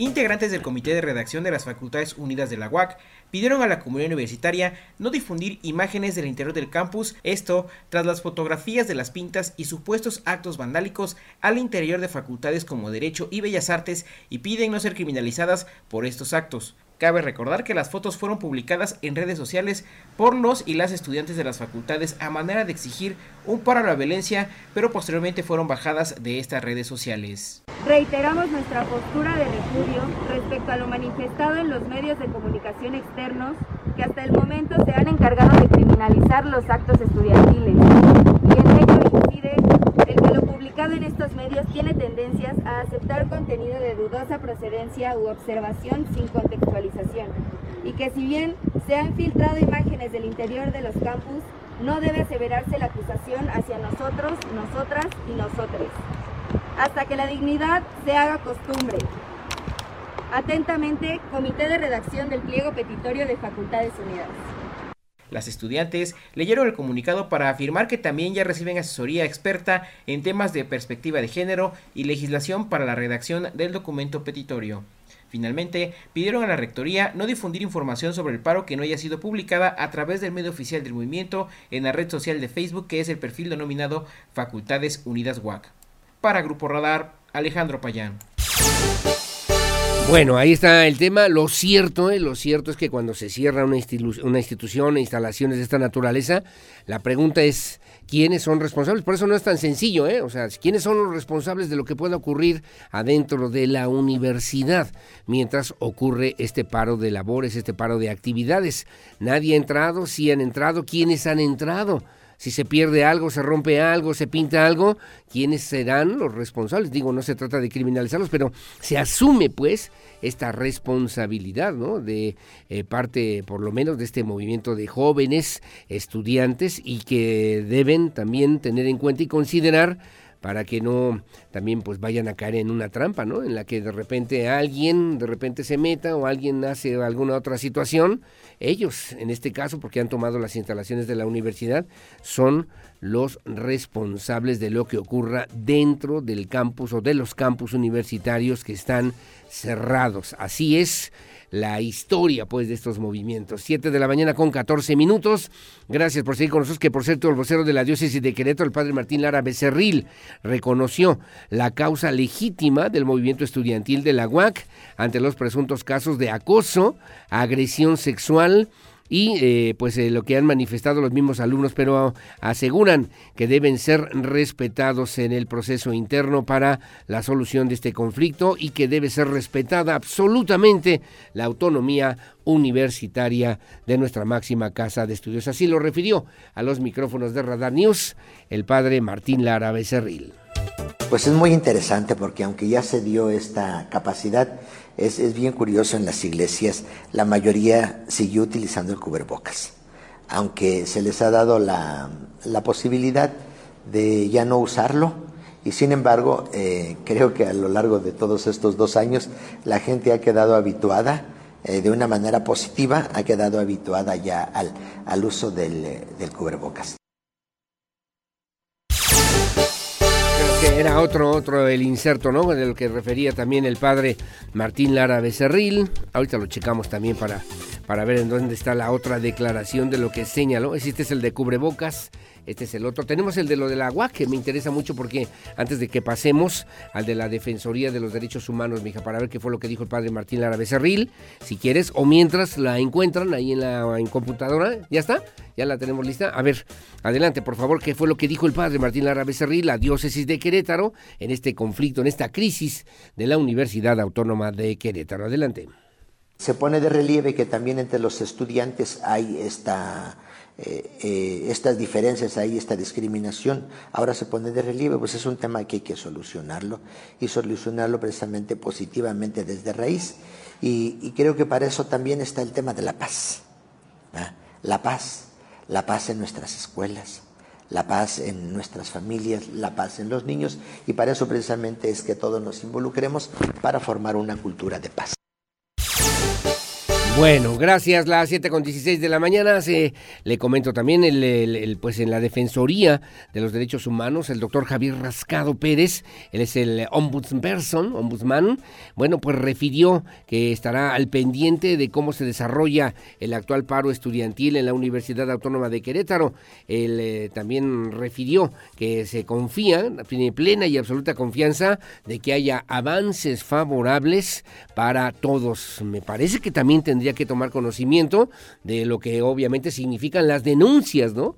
Las denuncias de los chavitos, de las niñas, de los niños, de los jóvenes, que pues obviamente requieren también atención y seguimiento institucional puntual. Me parece que la Defensoría de los Derechos Humanos ayudaría mucho para conocer, para escuchar, además de la Fiscalía General, además de los órganos universitarios o de las instancias universitarias, y darle forma y resolver y atender pues esta demanda y exigencia de justicia que reclaman los jóvenes universitarios. Las 7 con 17, así lo refirió Javier Rascado Pérez. Diego Hernández tiene los detalles. La Defensoría de Derechos Humanos de Querétaro solo estará pendiente de cómo se desarrolla el actual paro de la Universidad Autónoma de Querétaro, aseguró Javier Rascado, presidente de este órgano, donde confían que hay un avance en los acuerdos favorables para todos. Mencionar que todos sabemos que la UAC es una, una de las instituciones de mucha importancia en la vida pública de, Querétaro y al igual que como está toda la sociedad en Querétaro, pues nosotros hemos estado al pendientes de esta situación y del avance que, que ha tenido. De verdad que confiamos en que en las partes que, que tienen un papel en toda esta situación pues puedan avanzar en los acuerdos y pues, seguramente para fortalecer a nuestra unión. Fue en la semana pasada que los estudiantes de esta casa de estudios realizaron un paro de actividades debido al acoso sexual que las estudiantes pueden llegar a ser víctimas por parte de docentes y otros estudiantes varones. En ese sentido, Javier Rascado omitió el dar un posicionamiento al respecto de este escenario, donde solo comentó que se respeta la acción de protesta. Los alumnos de la Universidad Autónoma de Querétaro vienen de vivir el feminicidio de Valentina que fue perpetrado por un estudiante del campus y que otro alumno haya amenazado a una joven con un arma dentro de las instalaciones. Asimismo, las experiencias de acoso son difundidas por las víctimas, donde trabajadores del AWAC son los agresores. Para Grupo Radar, Diego Hernández. Bueno, gracias. Las 7 de la mañana con 18 minutos, 7.18. Muy amable y gracias también. Saludos a César Millán. Ya le decía yo a Lupita Mendoza allá en Corregidora. Don Beto Herrera, mi querido Sensei. Muchos saludos. Gracias a Leonardo Favela, allá en, eh, en Jardines de la Hacienda que me mandaron un video el otro día, unas fotografías, le robaron las llantas ahí afuera de su casa en Jardines de la Hacienda, mi querido Leonardo Favela, ya tenías conocimiento de ese asunto, bueno, para estar atentos. ¿Qué te decimos o qué tienen aquí en los comentarios del día de hoy? Eh, buenos días, señor. Comentaba que si las policías estatales municipales federales, en los recursos económicos, aquí no sé cuándo creyeron que una era más importante que otra, pues cada una es de gran importancia. Nunca veremos a una federal en la calle, colonia o barrio, porque la municipal es el primer contacto, la policía municipal es el primer contacto con el ciudadano. Es donde se suscitan más situaciones, problemas y eventos que requieren la pronta atención, no porque el otro ámbito sea de menos complicación o relevancia, pero de verdad que se debe de apoyar para que todo funcione bien. Hay municipios que no tienen ni uniformes, no tienen ni gasolina para las patrullas, ni hablar de armamento u otras herramientas, y no hablo de Guerrero o de Chiapas aquí en Querétaro, particularmente en el municipio de Huimilpan o en la sierra, en la sierra, por favor que lo revisen, las autoridades será más importante darles, darle esos mm, dinero, esos millones al INE, a los partidos políticos, que a la educación, salud, seguridad, de verdad, así, así tal mal estamos, me dice don Juan Luis Rodríguez de elegido modelo. Buenos días, espero que se haya entendido el final porque dice, bueno, como están las cosas en la sierra y en Huimilpan, será más importante darle esos millones y millones al INE? O me pregunta o me dice o me afirma, bueno, ahí le comento a los que a los partidos políticos que a la educación, a la salud y a la seguridad de verdad, así de mal estamos, me dice don Juan Luis Rodríguez. Bueno, gracias, buenos días, licenciado. Favor de mencionar los contactos para los boletos de la Bohemia de Tony Canelo, me dice Sonia Garay. Sí, hombre, con mucho gusto para que usted pueda hacer la reservación en el 442-157-8778 con Sonia Garay y también eh, con Tony Canelo en el 442-249-8314 y pueda pues participar. Podamos, ahí nos vamos a ver primero Dios primero Dios ahí en la Bohemia con muchísimo gusto para que podamos también acudir y asistir. También en el 442-559-5325, ¿no? Entiendo, muy amable. Gracias por la invitación. Licenciado Peña, de casualidad tendría usted el nombre de la aplicación de la que hablaba Coanalo para ver las rutas de Crobús, ver si ya está disponible para descargarle. Le envío saludos, soy Jorge Soria, que tenga usted buen jueves. ¿Ya la tienes? Ahorita me la pasan. Ahorita me la pasan, don Jorge, y se la, hago saber con todo gusto. Eh, en otro comentario, el señor Coanalo solamente hace... Bueno, aquí me dicen así, así lo digo, tal cual. El señor Juanalo solamente hace tonterías. Qué padre que quiera apoyar a las mujeres para que haya mujeres choferes. Pero hoy lo que es eh, necesario en Querétaro es que los camiones dejen de retrasarse en el paso de las rutas. En serio, es muy complicado entender eso. ¿Acaso es demasiado pedir? Nada más que pongan más unidades para cubrir todas las, eh, me pone aquí, las rutas, las mal, eh, maltrechas maltrechas rutas se necesita hoy, no para cuando, señor Cuanalo, que por favor lo tome en cuenta, muy amable. Ojalá que esto le importe, o parece que no le importa. Paso el comentario con mucho gusto al Instituto Queretano del Transporte. Luego me dice, licenciado Peña, excelente día. Eh, un favor para Luis Nava y el secretario de Movilidad, que manden por lo menos cuatro agentes de movilidad en el acceso 4 con Avenida de las Fuentes. Se hace un verdadero caos vial desde las 6 de la mañana hasta las 9 de la mañana, exactamente en los arcos de insurgentes y afuera del CONALEP. Para la Secretaría de Educación, que dé la orden que los dejen entrar a partir de las 6.30, los tienen firmado, firmados afuera, arriesgando su integridad y que ya haga, haga caso, que el tiempo que esté la hora del 5 de febrero, una semana solo tengan clases las escuelas públicas y la otra semana sean clases virtuales y viceversa con las escuelas particulares y que ya se pongan a trabajar en estos temas de parte de su servidor, don Gabriel Ramírez. Gracias, don Gabriel. Igualmente, muchos saludos, y aquí andamos como siempre a la orden. Bueno, mañana apenas van a presentar la aplicación de Crobús. Mañana la van a, presentar formalmente. Recuerde que el próximo 8 de octubre, bueno, pues también tendrá que haber toda una presentación completa de lo que será esta reingeniería del sistema de transporte público aquí en Querétaro. Son las 7 con 23. Hacemos una pausa, hago una pausa. Voy con Víctor Monroy y los deportes y mucho más aquí en Radar News en esta primera emisión. Pausa y volvemos.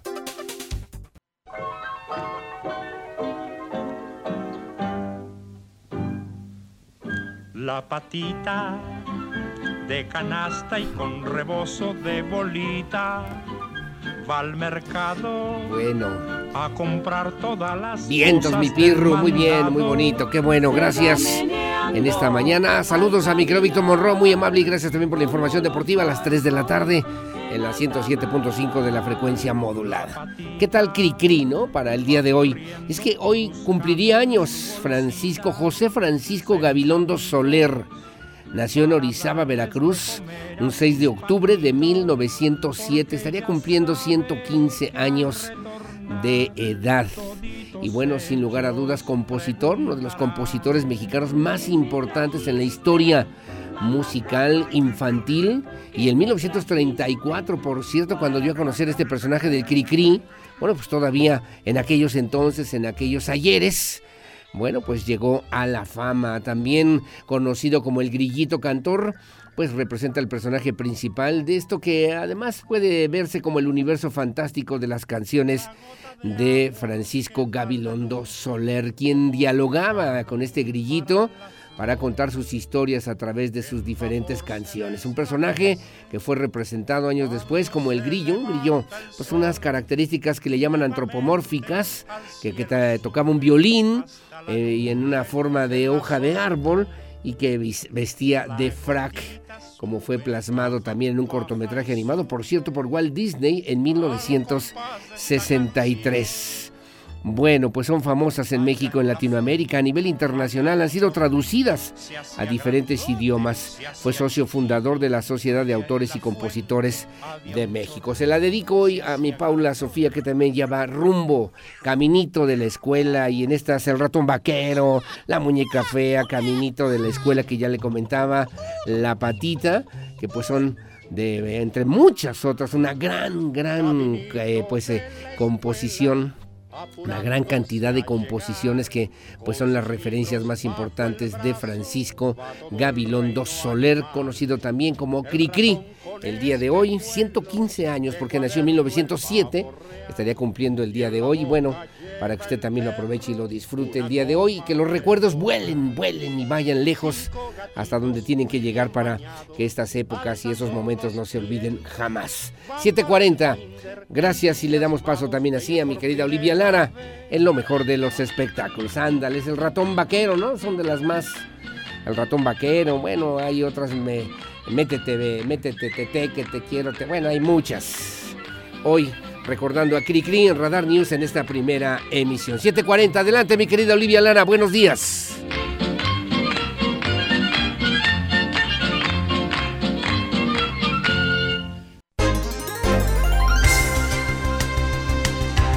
Bueno, muchísimas gracias. Son las 7 de la mañana con 47 minutos. Hablar de las infracciones y delitos ambientales, que usted las conozca, que usted sepa cuáles son, que nos familiaricemos y que al mismo tiempo podamos considerar lo que son los lineamientos básicos del Código Ambiental aquí en el estado de Querétaro, en lo que han trabajado precisamente en la 60 legislatura a través de esta Comisión del Medio Ambiente que encabeza el diputado Ricardo Asturillo Suárez, que está en esta mesa de trabajo. ¿Cómo estás, mi querido diputado? Buenos días. Muy buenos días, Aurelio. Saludos todo tu auditorio y gracias por la invitación. Gracias. De repente como que no sabemos, no conocemos cuáles son, qué es un delito ambiental, cómo se puede tipificar incluso en un momento determinado.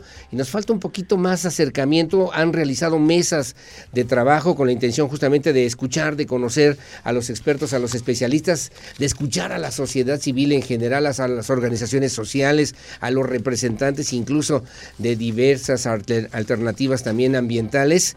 Y bueno, de repente parece que estamos todavía en ciernes, en pañales, mi querido, mi querido Ricardo Astudillo. Bienvenido de nueva cuenta. Gracias. Así es, Aurelio. Pues para entrar de lleno al tema, como bien lo mencionas, la revisión integral que estamos haciendo al Código Ambiental precisamente se trata de poder adecuar el marco normativo máximo que tenemos en materia ambiental en el estado de Querétaro. es decir, que vaya a la vanguardia, al crecimiento, a las necesidades de cuando se diseñó este código de la legislatura pasada a la realidad que estamos viviendo hoy. Y uno de los temas principales que tenemos es el de infracciones y sanciones. ¿Por qué es tan importante? Como bien lo mencionas, nosotros convocamos prácticamente a todos los eh, jueces cívicos de los 18 municipios del estado de Querétaro, a los dos procuradores, tanto la Procuraduría Ambiental del Estado como la federal, y, y diferentes eh, personas, abogados, eh, representantes, inclusive ahí de, la Universidad Autónoma de Querétaro, para poder ampliar todo este tema. es decir, en qué momento un policía municipal puede eh, infraccionar, detectar, este, detectar, eh, eh, actuar en flagrancia a quien está cometiendo un delito. y lo más importante, la ciudadanía, en dónde puede presentar sus denuncias cuáles son los delitos tipificados en el Código Penal. Es un tema que hay mucha desinformación claro. y que existe hoy en nuestro Código Ambiental una serie de lagunas en donde es necesario, de las conclusiones que, que tuvimos, en donde escuchamos a todos los participantes, el poder establecer dentro del Código Ambiental un catálogo, claro, así como claro. se la palabra, de cómo operar en caso de que se incumpla una obligación dentro del código. ¿Por qué? Porque hoy... Em, lo que, lo que estamos tratando de que quede muy claro es que eh, el incumplimiento de las obligaciones contenidas en el código, eh, cuando existe un procedimiento, no hay una sanción fija mejor conocida como la suma. Sí, sí, sí, sí, claro, sí, por supuesto. Que, hoy se tienen que establecer. Entonces, cualquier persona que inicie, eh, inicia perdón, el procedimiento administrativo presenta una inconformidad y la gana, ya que el procedimiento carece de este tipo de sanciones. Sí, sí, Entonces, sí, imagínate, eh, tenemos marcadas las infracciones, pero no las sanciones. Sí, claro. Entonces, ¿qué No proceden absolutamente ninguna en eh, consecuencia. Exactamente, mira, te voy a poner un ejemplo así muy claro para que el auditorio nos pueda este, entender eh, este tipo de, lagunas que hoy tenemos. Eh, eh, se considera una obligación, por ejemplo, que las máquinas que están en los beneficentros, que están por todo Querétaro, deban estar calibradas. Sin embargo, no hay ninguna sanción al incumplimiento de esta obligación. Imagínate la gravedad, ¿no? Sí, claro. sí, sí, claro. Pero además dejas en la indefensión o dejan en la indefensión absolutamente al ciudadano. Exactamente. E, e, y es una acción, un ejemplo pues muy sencillo, pero de ese tamaño tenemos hoy estas lagunas en las que estamos trabajando para que podamos garantizar la protección del medio ambiente y todos los derechos relacionados al mismo. Este catálogo que eh, generamos en las diferentes conclusiones, eh, estamos por presentarlo y tenemos que adecuar este código ambiental. Este ha sido el trabajo de la Comisión de Medio Ambiente y Cambio Climático y bueno, pues es un trabajo eh, que nos ha costado trabajo, Aurelio, ¿por qué? Porque tienes que convocar a toda la ciudadanía. tienes, ya tuvimos diferentes mesas en la que tocamos temas tan sensibles como el de bienestar, protección y cuidado animal. Además, además. En el estado de Querétaro. Eh, hemos tocado también todo lo que tiene que ver con el tema de los municipios, las autoridades municipales y estatales, de qué forma ellos están involucrados en lo que tiene que ver con el código ambiental, porque es el primer con, contacto cercano al ciudadano. si las autoridades municipales en materia ambiental no conocen o no traen bien claro cuáles son los alcances de este código, que fíjate, tiene arriba de 500 artículos. Pero es un, es un mamotreto, perdóname el término, mi querido Ricardo ¿quién, Azulillo. ¿Quién se puede aprender o saber sí, de memoria sí, este un documento de más de 500 artículos, ¿no? sí, claro. Entonces imagínate eh, en el momento que, que, que se opera, que se tiene que ver con el tema de sanciones, que se tiene que ver con el tema de protección animal, cuidado, Pues- bienestar, biodiversidad, pues entonces ahí es donde Hay que, hay que depurar este código ambiental. Por supuesto Hay que plantear un nuevo código ambiental en Querétaro, Ricardo. Hay que reformarlo. Sí, sí, y es lo que estamos haciendo. Ya tenemos listo el primer paquete de más de 20 artículos y adiciones que espero poder presentar en la próxima sesión de pleno. Sí. Eh, la semana que entra vamos a discutirlo en comisión y ya es el primer paquete de la- una de las primeras mesas. Entonces, lo que estamos haciendo es sacar eh, adelante todo lo que es eh, el, el- el tema de exposición en las diferentes mesas de trabajo, en un parlamento abierto, con especialistas, con académicos, Claro, claro. con jueces cívicos, este, con, con todas las personas, procuradurías involucradas en este tema. La siguiente mesa es de participación ciudadana, que se va a hacer este, muy buena, Aurelio, porque bueno, tú sabes todo eh, la participación que existe por parte de ambientalistas, de grupos organizados, de, de colonos, Protectores de medio ambiente. protectores de medio ambiente, de colonos, mesas directivas de fraccionamientos, eh, condóminos. Sí, Entonces, sí, bueno, sí, pues va a sí, ser, complejo. eh, va a ser Es la complejo. mesa, sería la mesa 4, porque ya llevan caminando, ¿no? Sería la es mesa. una- ¿Cuándo se va a realizar esa mesa, Ricardo Astudillo? Yo espero poderla realizar en base al, al proceso eh, legislativo que traemos a final de este mes. Este, o a más tardar en los primeros días de noviembre y va a ser una mesa pues sumamente complicada Aurelio, ¿por qué? Porque pues ahí es donde vamos a escuchar también todas las voces, todo lo que Claro, no están o todas la- las que no están Las o los que no están de acuerdo exactamente en ese código ambiental lo tenemos que eh, llevar a cabo. Ahora, tú usabas en esta tercera mesa de trabajo un, un tema que me parece también importante, que tiene que ver con la armonización justamente de este código, de este código ambiental, con el código penal, sí, pero también con las autoridades municipales, estatales y hasta federales en un momento determinado, que esa es otra tarea pendiente, mi querido Sí, Ricardo Astudillo. Tenemos que dotar a los municipios de capacidad de operación en sanciones ambientales. Ujú. No hay más. Los municipios, cuando sea de su competencia, ya que hoy eh, en día tampoco el código eh, ambiental contempla eso, tienen que tener una capacitación eh, los cuerpos de seguridad pública municipal para que puedan actuar ya en base a este catálogo de sanciones que se ha puesto sobre la mesa en la pasada, este, eh, ahora sí que valga la redundancia, mesa de trabajo, Ajá. pero los municipios tienen que tener esa capacidad y las procuradurías, tanto la federal como la del estado, también de las conclusiones que generamos y de los compromisos es que ellos mismos puedan capacitar a inclusive a los jueces Sí, sí, cívicos. claro. De cada Sí, municipio. claro, sí, sí, Ellos son los que claro. toman las decisiones. Sí, claro. Y, el- y- y los cuerpos de seguridad pública tienen que saber y, y detectar eh, cuáles son los delitos ambientales que hoy están contemplados en el Código este, Penal del Estado, más el catálogo de sanciones. ¿Por qué? Porque son muy generales los delitos que hoy tenemos sí, en sí, el claro, Código Penal. Todo lo que tiene que ver con, con transporte, desechos, descargas, este, de emisiones de ruido. Simplemente en el municipio Claro. de Querétaro, uno de los claro. principales problemas es las emisiones de ruido, en donde no sabe Eh, uno. nadie sabe. Si, si le vas a bajar al volumen, si estás contaminando, si ¿Cuál es la sanción? ¿Quién te debe sanción, sancionar o no? Si vuelve a repetir. Mira, mira, me está diciendo el abogado Calixto de Santiago, me dice también, es importante en esta convocatoria que están haciendo, que pretende hacer el diputado Ricardo Astudillo, a los no organizados que también tendrían que tener alguna participación, debido a que existen diferentes errores, sobre todo procesales. Me comenta, es importante tomar en cuenta los temas administrativos, penales y de procedimientos civiles. No hay un verdadero espíritu procesal para que este tema pueda realmente funcionar, Ricardo Totalmente Astudillo. de acuerdo. ¿no? Coincido con el abogado Calixto y lo voy a convocar a la siguiente eh, reuniones y mesas de trabajo porque esa es la voz, las voces que necesitamos escuchar como legisladores. Eh, creo que el abrir el, el- el tema de un parlamento abierto es una gran responsabilidad en donde tenemos que escuchar por temas, Sí, porque así claro. lo tenemos organizado y bueno, pues ellos que son los expertos en las leyes y que llevan los procedimientos tanto de particulares como de municipios, pues qué mejor que ellos nos, nos ayuden a poder actualizar este marco normativo que te digo, Aurelio, es Sí. muy extenso, es muy grande grande, eh, nos ha costado trabajo, sin embargo, bueno, pues tenemos que entrarle porque el compromiso que hoy tengo yo, no solamente como presidente de la Comisión de Medio Ambiente y Cambio Climático, como representante del Partido Verde Ecologista de México en el Congreso, es llevar a cabo este tipo de adecuaciones en materia ambiental. Cuando la gente me pregunta, oye, ¿qué está haciendo el Partido Verde? bueno, pues estamos adecuando este marco normativo y lo estamos tratando de armonizar con los reglamentos de todo el Estado, que aunque esa es una facultad de los ayuntamientos, no es. posible que los municipios tengan los reglamentos en materia ambiental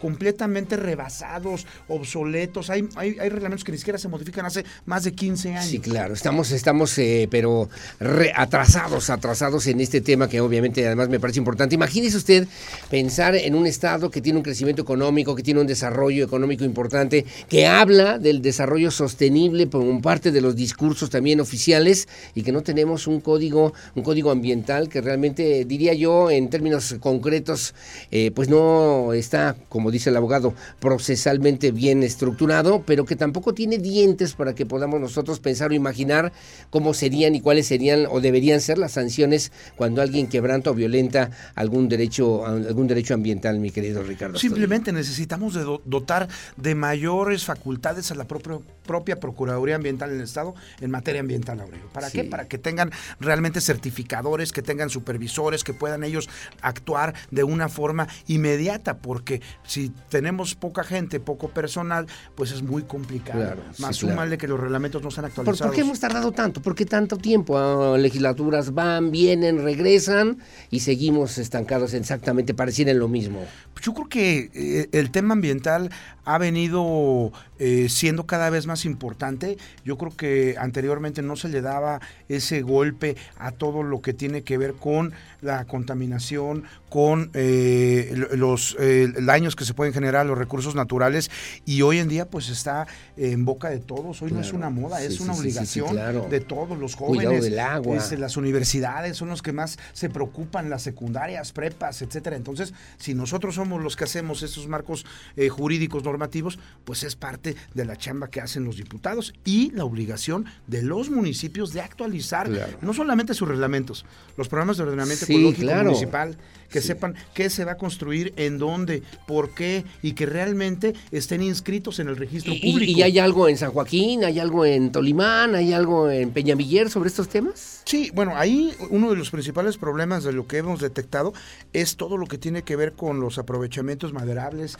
en donde tienen un problema grande y grave porque hay muy poca supervisión por parte de, lo, de las autoridades, en este caso eh, Semarnat, Conafor, que son los que aprueban este, este aprovechamiento y muchas veces de ahí se agarran los ejidos a, a, como el vecino tiene el permiso, pues yo también me voy este, de largo y así se va haciendo la cadena de, de lo que hemos visto en días pasados. Ustedes lo han anunciado aquí, talas clandestinas, transporte, de, de todo esto, que, que, nos falta muchísimo para poder regularlo y controlarlo. Y bueno, pues el trabajo que estamos haciendo es adecuar este código al pendiente. ¿Que ¿Dónde pueden establecer contacto contigo, mi querido Ricardo Astudillo? Y yo quiero hacerte también, bueno, si me dices en dónde, cómo y cuándo, para que la gente lo pueda tomar en cuenta, por favor.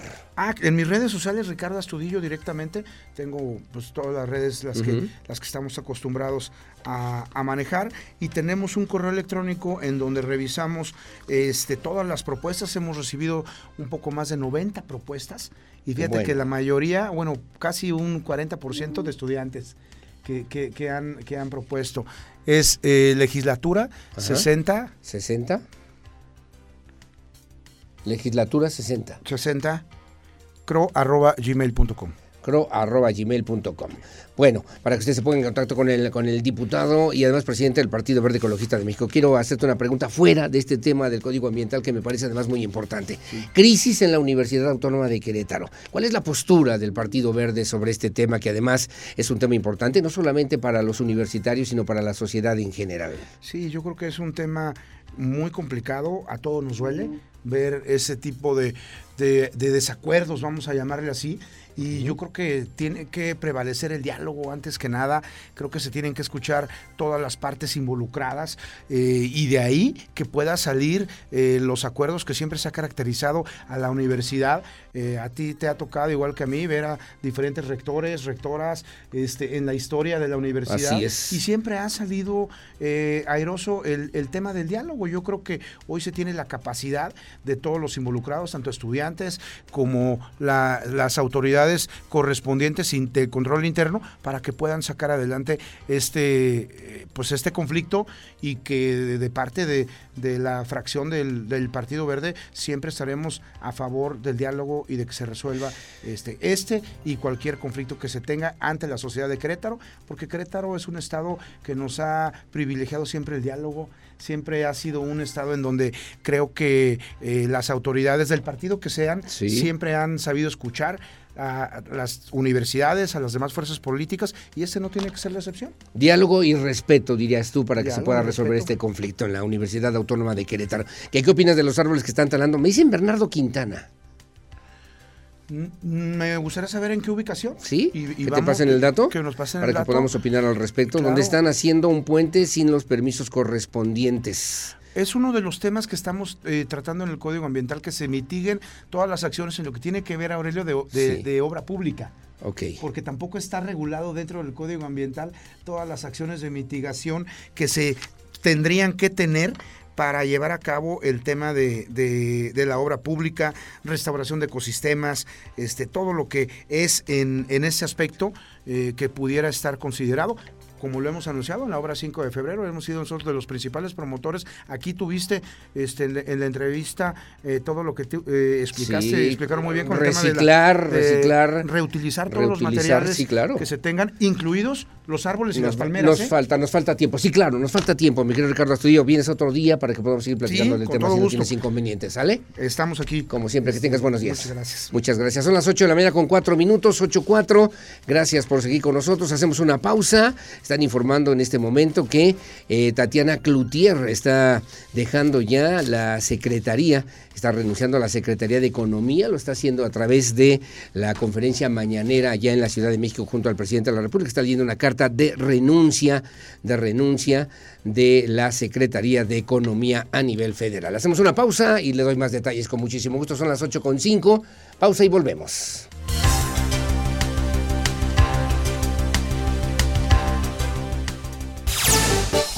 Bueno, gracias. Son las 8 de la mañana con 9 minutos, 8 o 9. Su opinión siempre la más importante en el 442-592-1075. Radar News, primera emisión. Bueno, luego de que el gobernador de Estado Mauricio Curi González emitiera un mensaje desde su oficina como gobernador en el que hizo un llamado a abandonar la coalición Va por México, Alejandro Pérez, secretario general de Morena, Querétaro, señaló que la denuncia interpuesta por ese partido ante el Instituto Electoral del Estado de Querétaro en contra de Curi, del, del gobernador Mauricio Curi González, por el mal uso de sus funciones, no es una cuestión de golpeteo, sino que haya respeto hacia las instituciones del Estado. Diego Hernández tiene los detalles.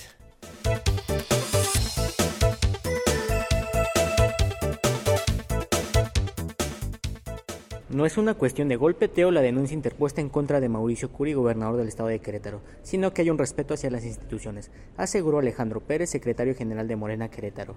Se interpuso ante el Instituto Electoral del estado de Querétaro una denuncia contra Curi González por el mal uso de sus funciones, debido a que dio un mensaje a su oficina donde hizo un llamado de abandonar la coalición Va por México por parte de su partido. Claro que sí, bueno, creo que eh, es normal, ¿no? Pues las opiniones pueden ser variadas, nosotros partimos y será el tribunal quien determine si existe algún tipo de sanción contra este acto o contra este hecho. Pues lo que nosotros buscamos no es un golpeteo, sino que se respeten eh, de manera eh, importante pues los principios constitucionales y democráticos de imparcialidad, de equidad y que se respete el Estado de Derecho, porque no podemos estar tolerando que los servidores públicos se aprovechen de la posición en la que se encuentran para que de manera explícita o implícita hagan promoción para sí o para un tercero. El secretario señaló que se interpuso dicha denuncia porque Mauricio Curi estaba ejerciendo sus labores como gobernador y en el video se podía ver la bandera nacional y el escudo del Estado, cuestión que ellos interpretaron como mal uso del ejercicio. Sin embargo, serán las dependencias quienes determinarán al respecto, consideró el secretario. El mensaje de Curi González fue sobre que no debería de haber una alianza después de la intención de voto del PRI en la Cámara de Diputados en cuanto a la extensión del ejército en las calles. Para Grupo Radar, Diego Hernández. Bueno, gracias. Las 8 de la mañana con 11 minutos, 8 con 11. La noticia que está dando vuelta ahorita a nivel nacional es la renuncia que acaba de leer, por cierto, en la conferencia mañanera, la ahora exsecretaria de Energía Tatiana Cloutier.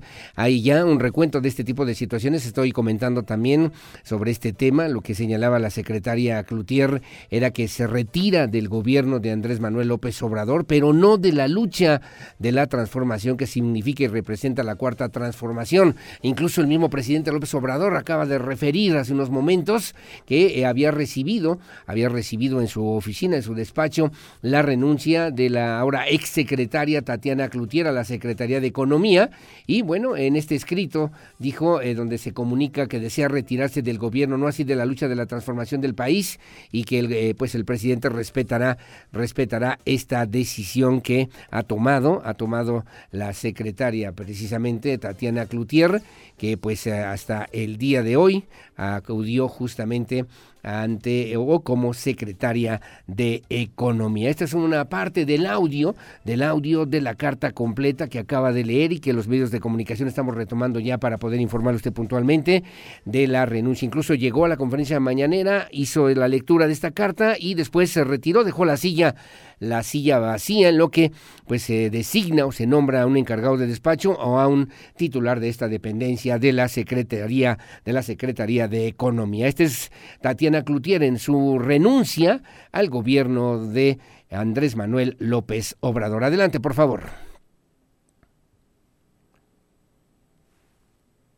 Muchísimo gusto saludarles, poder compartir con ustedes esta carta que el presidente me permite en estos momentos hacerla pública, porque me parece que es importante poder dejar claro motivos, etcétera, y, evitar sobre todo especulaciones.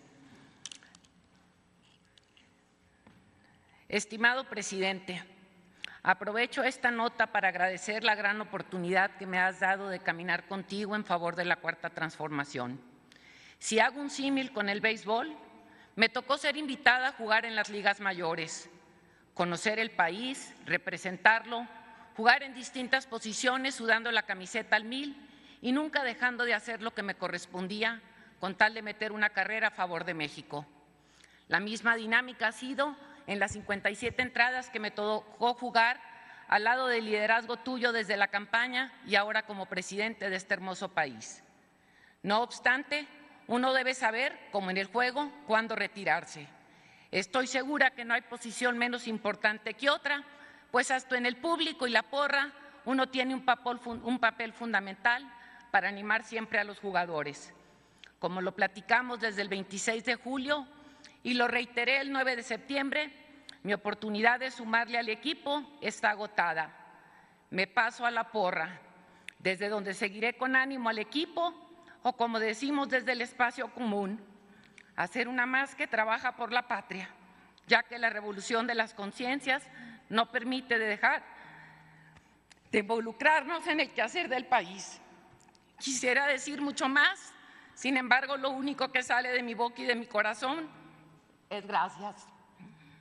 Gracias una ocasión más por enseñarme a apreciar la diferencia como un espacio de respeto, de diálogo, de crecimiento y por dejarme poner mis capacidades al servicio de la patria y sobre todo por mostrarme que cuando de servir se trata no hay cansancio, enfermedad o barrera que no se pueda superar.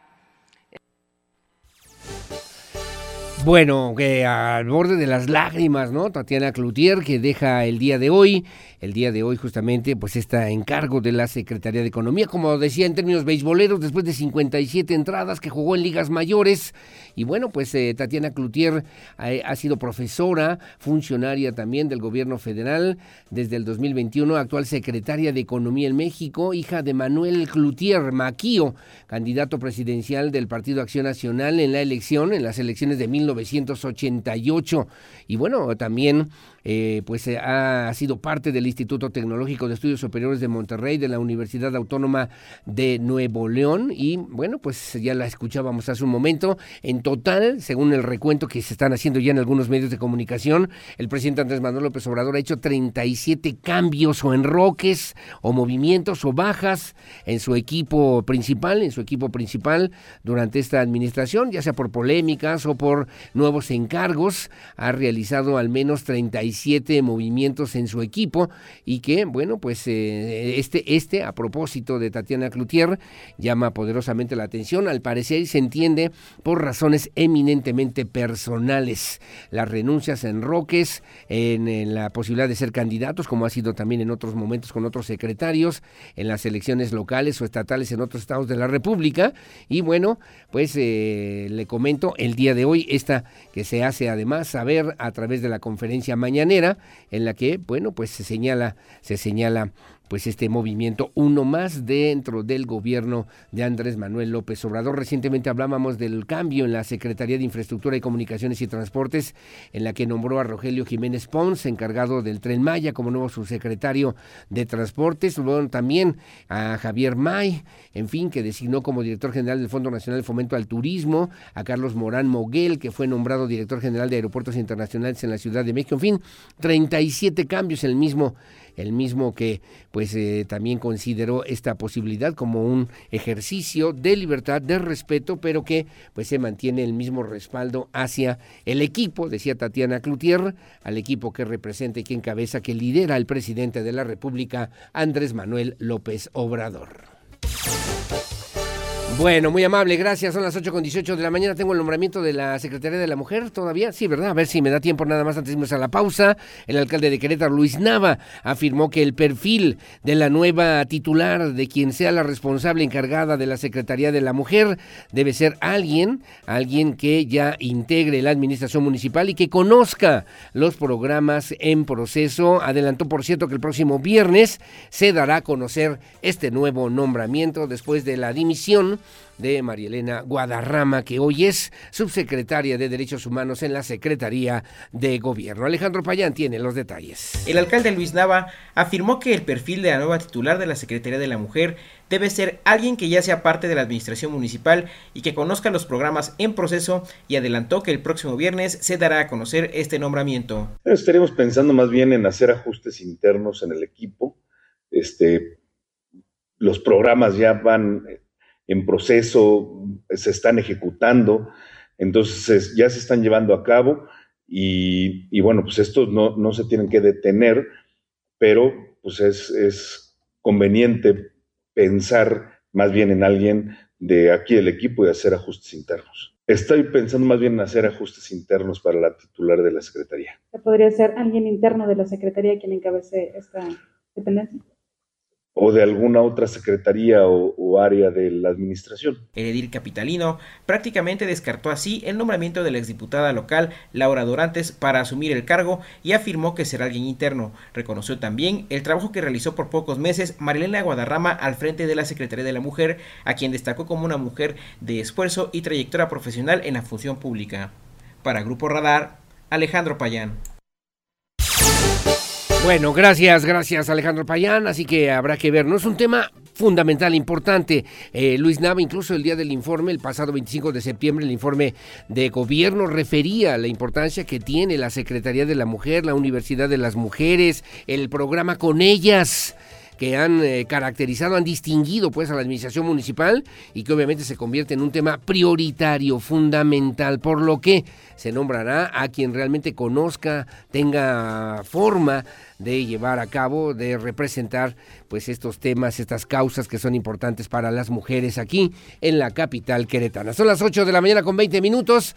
Hacemos una pausa, mi querido Mauricio. Gracias, eh, como siempre. Hacemos la pausa a las 8 con 20. Regresamos enseguida con más. La entrevista. Radar News.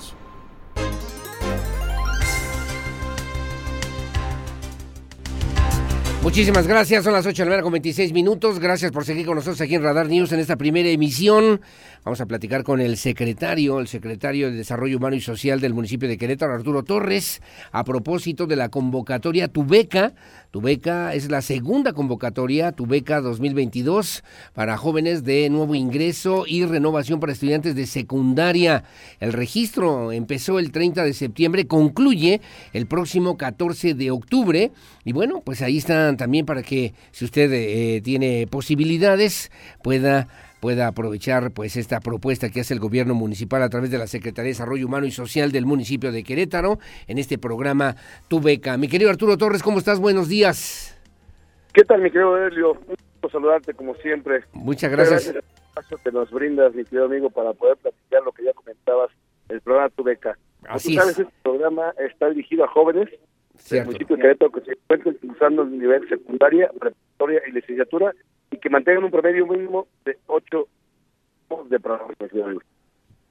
Oye Arturo, fíjate que se escucha mal y no es el audio que merece también nuestra audiencia. Te vamos a, volver a marcar si no tienes inconveniente porque además es un tema importante, relevante.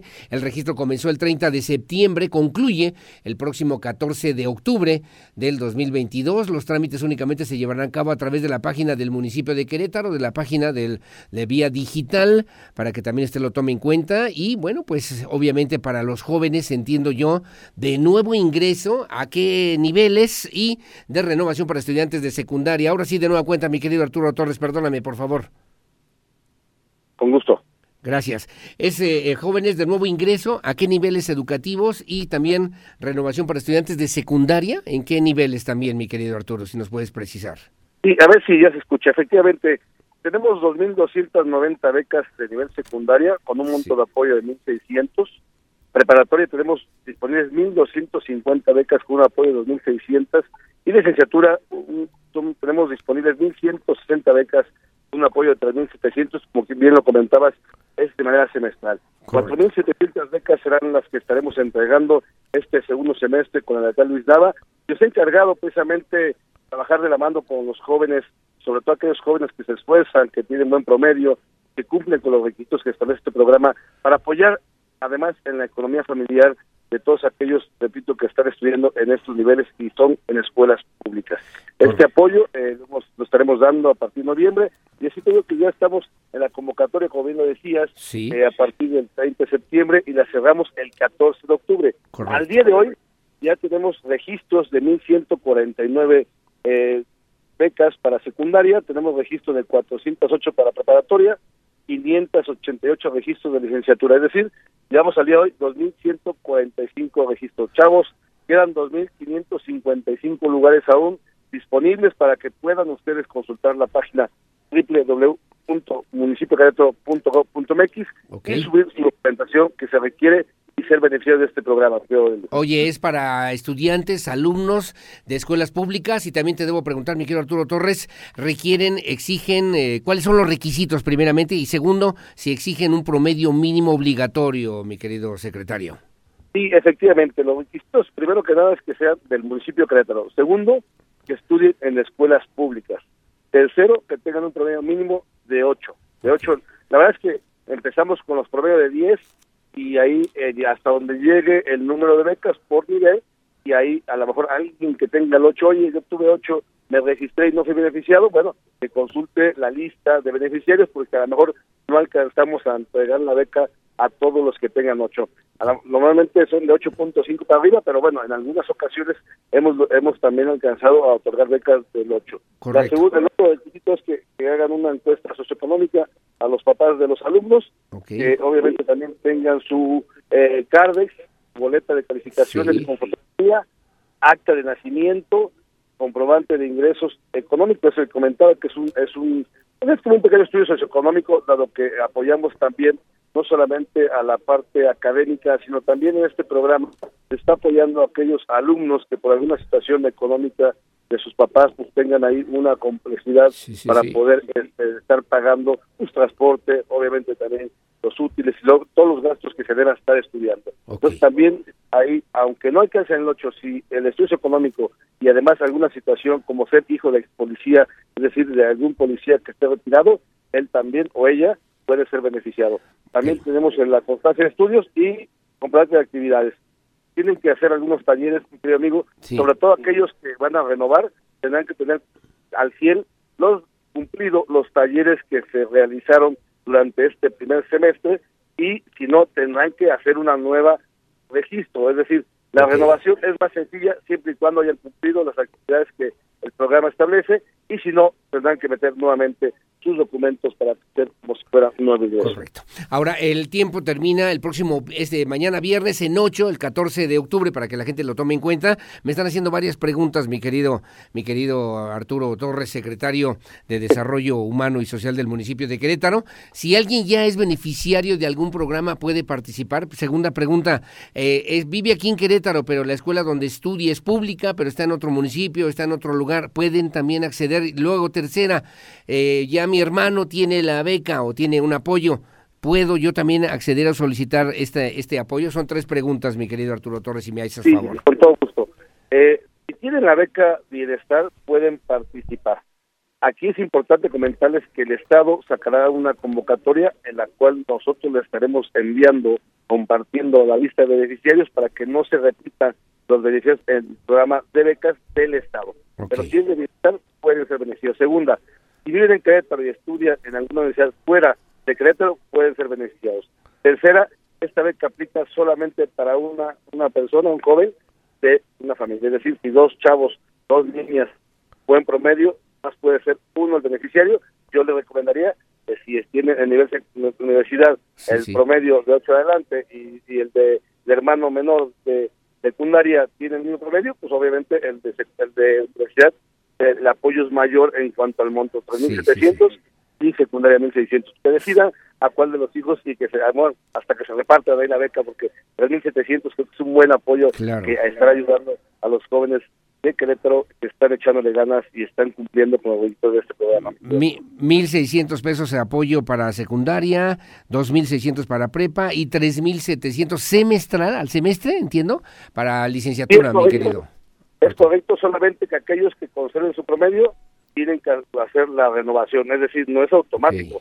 tienen que ingresar a la página, son menos requisitos, nada más comprueban la, la documentación que les acabo de comentar y automáticamente son, digamos, beneficiados de este programa. Decirte, amigo, que estaremos publicando a más tardar el 21 o 22 de octubre la lista de beneficiarios y iniciamos la entrega de becas a partir del 25, más o menos 25, 26 de noviembre, para concluir antes de que acabe el mes de noviembre con la entrega de alrededor de 4.700 becas a estos niveles.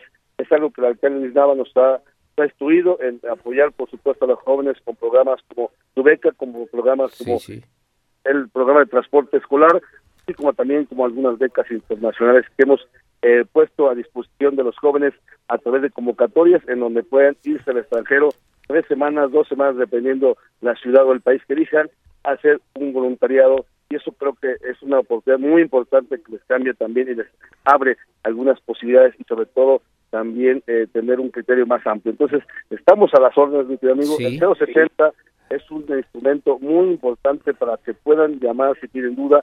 Si no, llámenos a la oficina, a las redes sociales de un servidor, favor. del alcalde Nava, para que si tienen duda en su registro, si los vota el, el- puede ser el internet o la misma plataforma, avísenos y nosotros con gusto los ayudamos para que no se queden fuera de este programa tan importante, el cual beneficia a un número de más alrededor de 4.700 jóvenes del municipio de Querétaro. Oye, Arturo, finalmente, este, esta, esta solicitud, esta convocatoria, solamente se puede acceder a través de la página de internet del municipio de Querétaro. ¿Ahí hay un link específicamente para el programa Tu Beca? Sí, solamente se accede eh, a través de esta plataforma, es la página www.municipioquerétaro.gov.mx. Ahí les va a entrar, es muy amigable la, la Sí, sí, plataforma, sí. la página. Ahí van a encontrar el link de tu beca y van a llenar y subir la documentación que acabamos de comentar. Cualquier duda, de verdad, porque a veces dice, oiga, mi hijo no, y revisamos, ¿qué crees? Este, no se veía en la foto, no subieron bien algún expediente, y cuando el sistema lo revisamos, pues bueno, se quedan pendientes y se les manda un correo. Muchas veces no revisamos el correo donde les pedimos nuevamente que nos manden algún documento, que suban algún documento porque no es visible o por algún tema de, de vigencia también, por ejemplo, el comprobante de domicilio, hay veces nos mandan, nos suben comprobante de domicilio de hace seis meses, son tres meses nada más la vigencia de un comprobante de domicilio y son detalles tan simples que si de verdad tienen duda, márquenos para que revisemos si tu, tu registro está correcto y nada más esperar al comité de evaluación para que determine el número y, la, y cuál es y nombre, número y nombre de los beneficiarios de este programa tan importante ayuda a la Fi- fi- finalmente, finalmente, Arturo Torres, eh, ¿cuántas convocatorias se hacen al año por parte del gobierno municipal en este programa Tu Beca? Y quisiera ver si nos puedes hacer un, un panorama rápidamente de cuántos estudiantes, alumnos, familias, pues, se benefician con este programa Tu Beca. Sí, hacemos dos convocatorias al, al año. Normalmente las hacemos por ahí de febrero, marzo y ahorita en el mes de octubre, noviembre, eh, perdón, septiembre, octubre, bueno, el último día es septiembre, los primeros de octubre y tratamos de que antes de que concluya los ciclos, pues obviamente eh, los jóvenes reciban este apoyo económico que la presidencia municipal está otorgando. Eh, dos convocatorias, entonces antes de diciembre y eh, estamos hablando de alrededor de más de 12 mil beneficiarios son los que los que a través de este programa alcanzamos. Pero lo más importante no el número sino lo más importante es que no tengamos deserción escolar que no haya motivo por el cual los jóvenes los niños dejen de estudiar la verdad que tú- todos sabemos y nos lo dicen nuestros padres la mejor herencia que le podemos dejar a nuestros hijos es el estudio. Es una carrera es una preparatoria ojalá terminen la carrera. No hay pretextos ya para no terminar la carrera como tú bien sabes también para las mujeres las señoritas que terminen ya una una preparatoria está la Universidad de la Mujer que en su momento también la la, la titular o en cuanto se dé pueda comentar. Entonces hay opciones en línea este hay opciones presenciales híbridas no hay pretexto y la verdad que es una herramienta que nos abre puertas. Y tú bien lo sabes y todos los que nos escuchan que eh, al menos la carrera nos da nos da esa oportunidad de poder tener un buen trabajo un buen salario y eso nos da también un bienestar a la familia Bueno, pues me están preguntando que si sea solamente para escuelas públicas, universidades públicas. Sí, así es, ya lo referían también, así está establecido en la misma convocatoria. 12 mil beneficiarios a través de este programa Tu Beca. Pues mi querido Arturo, mucha chamba, mucho trabajo. Te mando un abrazo, saludos, que sirva también para poder ayudar a la economía de las familias queretanas, para que no haya deserción, para que los chavos encuentren una motivación importante en este desarrollo profesional y continúen también con una carrera académica que siempre también corresponda y sirva al Querétaro que todos queremos, mi querido, mi querido Arturo Torres. Te mando un abrazo. ¿Quieres agregar algo más finalmente, amigo? Un fuerte abrazo mi amigo a ti y a todo tu equipo y que tengan un excelente juego estamos los órdenes Muy amable, gracias Arturo Torres, secretario de Desarrollo Humano y Social del municipio de Querétaro. Esta es la convocatoria, usted eh, teclea en el Google, ¿no? En San Google, tu beca, municipio de Querétaro, y aparece ahí la convocatoria, tu beca 2022, de nuevo ingreso, renovación para secundaria, vienen aquí los requisitos puntualmente, por ejemplo, piden no tener materias reprobadas, radicar en el municipio de Querétaro, aceptar las condiciones generales que se establecen en las reglas de operación del programa. Luego también vienen aquí los documentos de nuevo ingreso o por renovación, viene perfectamente bien detallada. Y luego también para preparatoria y licenciatura. Ah, Empezó esta convocatoria del 30 de septiembre, concluye el próximo viernes de mañana en 8, viernes 14 de octubre. Eh, pues se llevará a cabo justamente este registro solamente a través de la página oficial del municipio de Querétaro para que por favor lo tome en cuenta. Ahí está la clave única de registro de población, el comprobante de ingresos económicos, fotografía, comprobante de domicilio reciente también del municipio de Querétaro, historia académica, Cardex con calificaciones sin reprobadas, constancia de estudios reciente, comprobante de actividades de corresponsabilidad, que son los talleres de formación humana eh, en formato PDF, en fin, como parte de las eh, pues de la convocatoria, ¿no? Gracias, saludos a mi querido Iván Álvarez. Eh, a, Iván Álvarez también, que nos hace favor sintonizarnos, es solamente para alumnos, estudiantes de escuelas públicas eh, o que vivan, que vivan aquí en Querétaro, aunque estudien, por ejemplo, en otro municipio, que son escuelas públicas o que sean escuelas públicas, eh, eh, y que también puedan hacerse acreedores a esta beca, en este programa, tu beca, 12 mil beneficiarios en este 2022. Las 8.40, su opinión siempre la más importante. Hacemos la pausa, regresamos enseguida con más.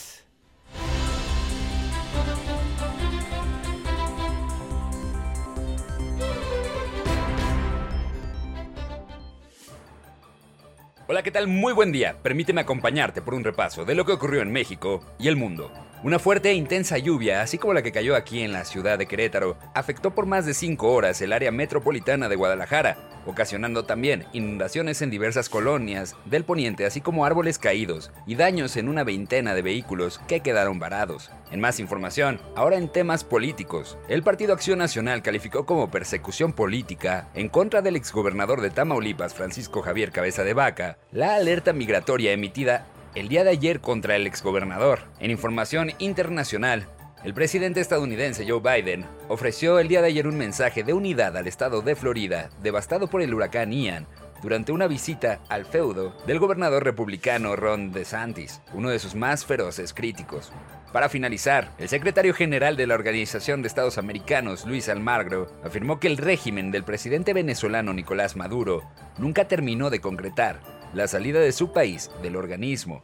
Pese a que el mandatario anunció su retirada en 2017, no está al día con todas sus obligaciones. Esto fue todo por mi parte, que tengan un excelente jueves, informó para Grupo Radar Mauricio González. Comunícate con nuestro teléfono de contacto 442-238-3803 y 04. Bueno, muy amable, gracias. Las 8 de la mañana con 47 minutos en el resumen ya de este jueves 6 de octubre del 2022. Le debo referir a usted, la secretaria de Turismo en el Estado, Adriana Vega Vázquez Mellado, afirmó que la eliminación del uso de cubrebocas en Querétaro beneficia a la recuperación económica del sector turístico, ya que permitirá incrementar el aforo para todos los eventos que se tienen previstos a partir de este último trimestre del año, que, que incluye las fiestas del Día de Muertos, la Navidad la Navidad también, entre otros temas, aquí en el estado de Querétaro. Así lo refirió la secretaria de Turismo, Adriana Vega Vázquez Mellado. La realidad es que, bueno, antes que nada sabemos todos que ya ya tenemos ahora todos una responsabilidad social, no solo es tanto el uso de cubrebocas, sí es beneficioso porque nos permite abrir el aforo tanto es para todos los eventos de muertos y de Navidad que tiene Querétaro, que son fechas muy importantes, y nos permite poco a poco ya empezar a restablecernos al 100%.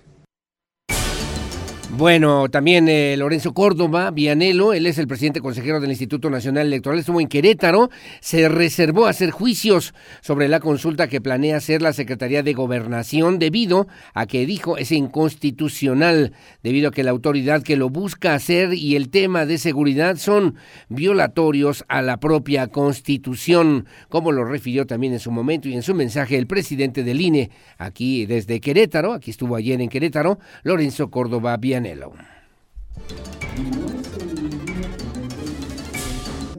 Que establece que todas las autoridades están obligadas a hacer solo aquello que la ley les faculta. Y la ley faculta solo al INE para hacer consultas como que se atoró por ahí la computadora, mi querido Pirro, ¿no? Bueno, vamos a ver ahorita si la podemos poner. Mientras eh, la podemos ubicar, le debo referir a usted que el secretario de Desarrollo Agropecuario en Querétaro, Rosendo Anaya, dio a conocer que la presa de Jalpan es la única que se encuentra al 100% de su capacidad en el estado de Querétaro durante la temporada de lluvias. Esta presa ya se encuentra vertiendo agua, por lo que productores ganaderos y también productores agrícolas se han beneficiado con estas actividades que se realizan en la zona serrana del estado de Querétaro. Así lo refirió Rosendo Anaya Aguilar. Ya tenemos el, reporte y lo hemos eh, estado monitoreando y la presa de Jalpan es la única que está con un eh, eh, con un 100% de su capacidad, con las lluvias que se han tenido por la zona en estos últimos días. Entonces ya prácticamente se está inclusive desaguando de, eh, para que nuevamente pues, pueda nuevamente dado el poder mantener su nivel.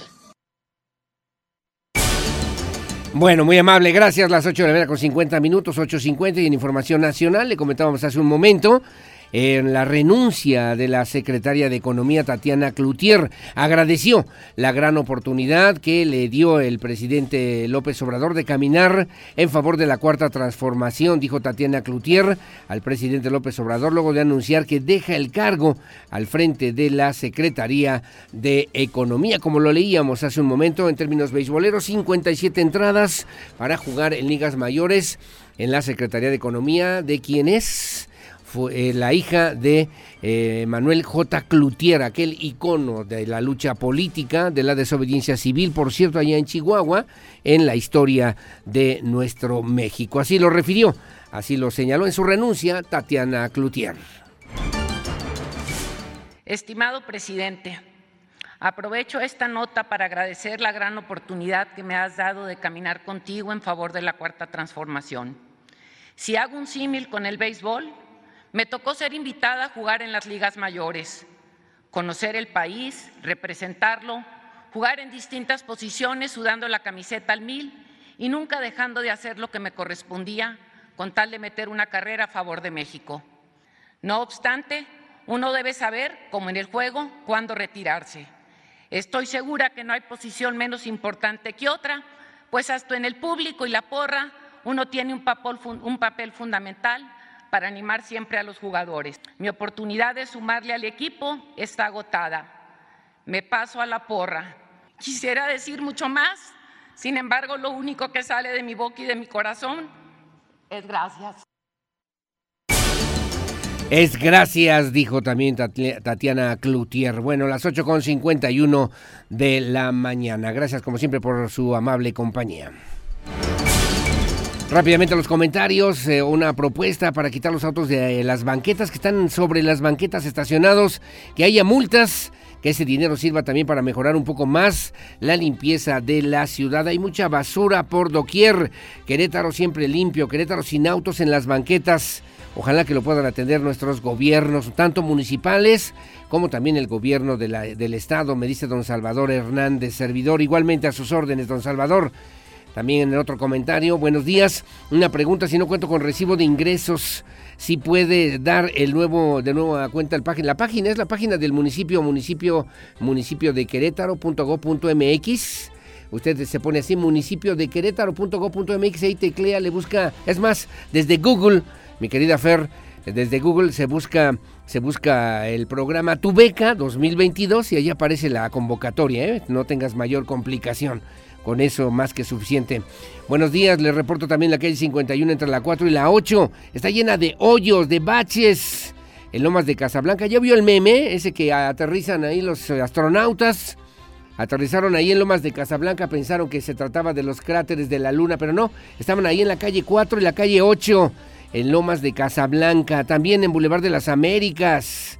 De bajada, está muy lleno de hoyos desde Guatemala hasta Constituyentes esto en Lomas de Querétaro. Gracias, me dice la señora Gámez. Paso el comentario, paso el reporte.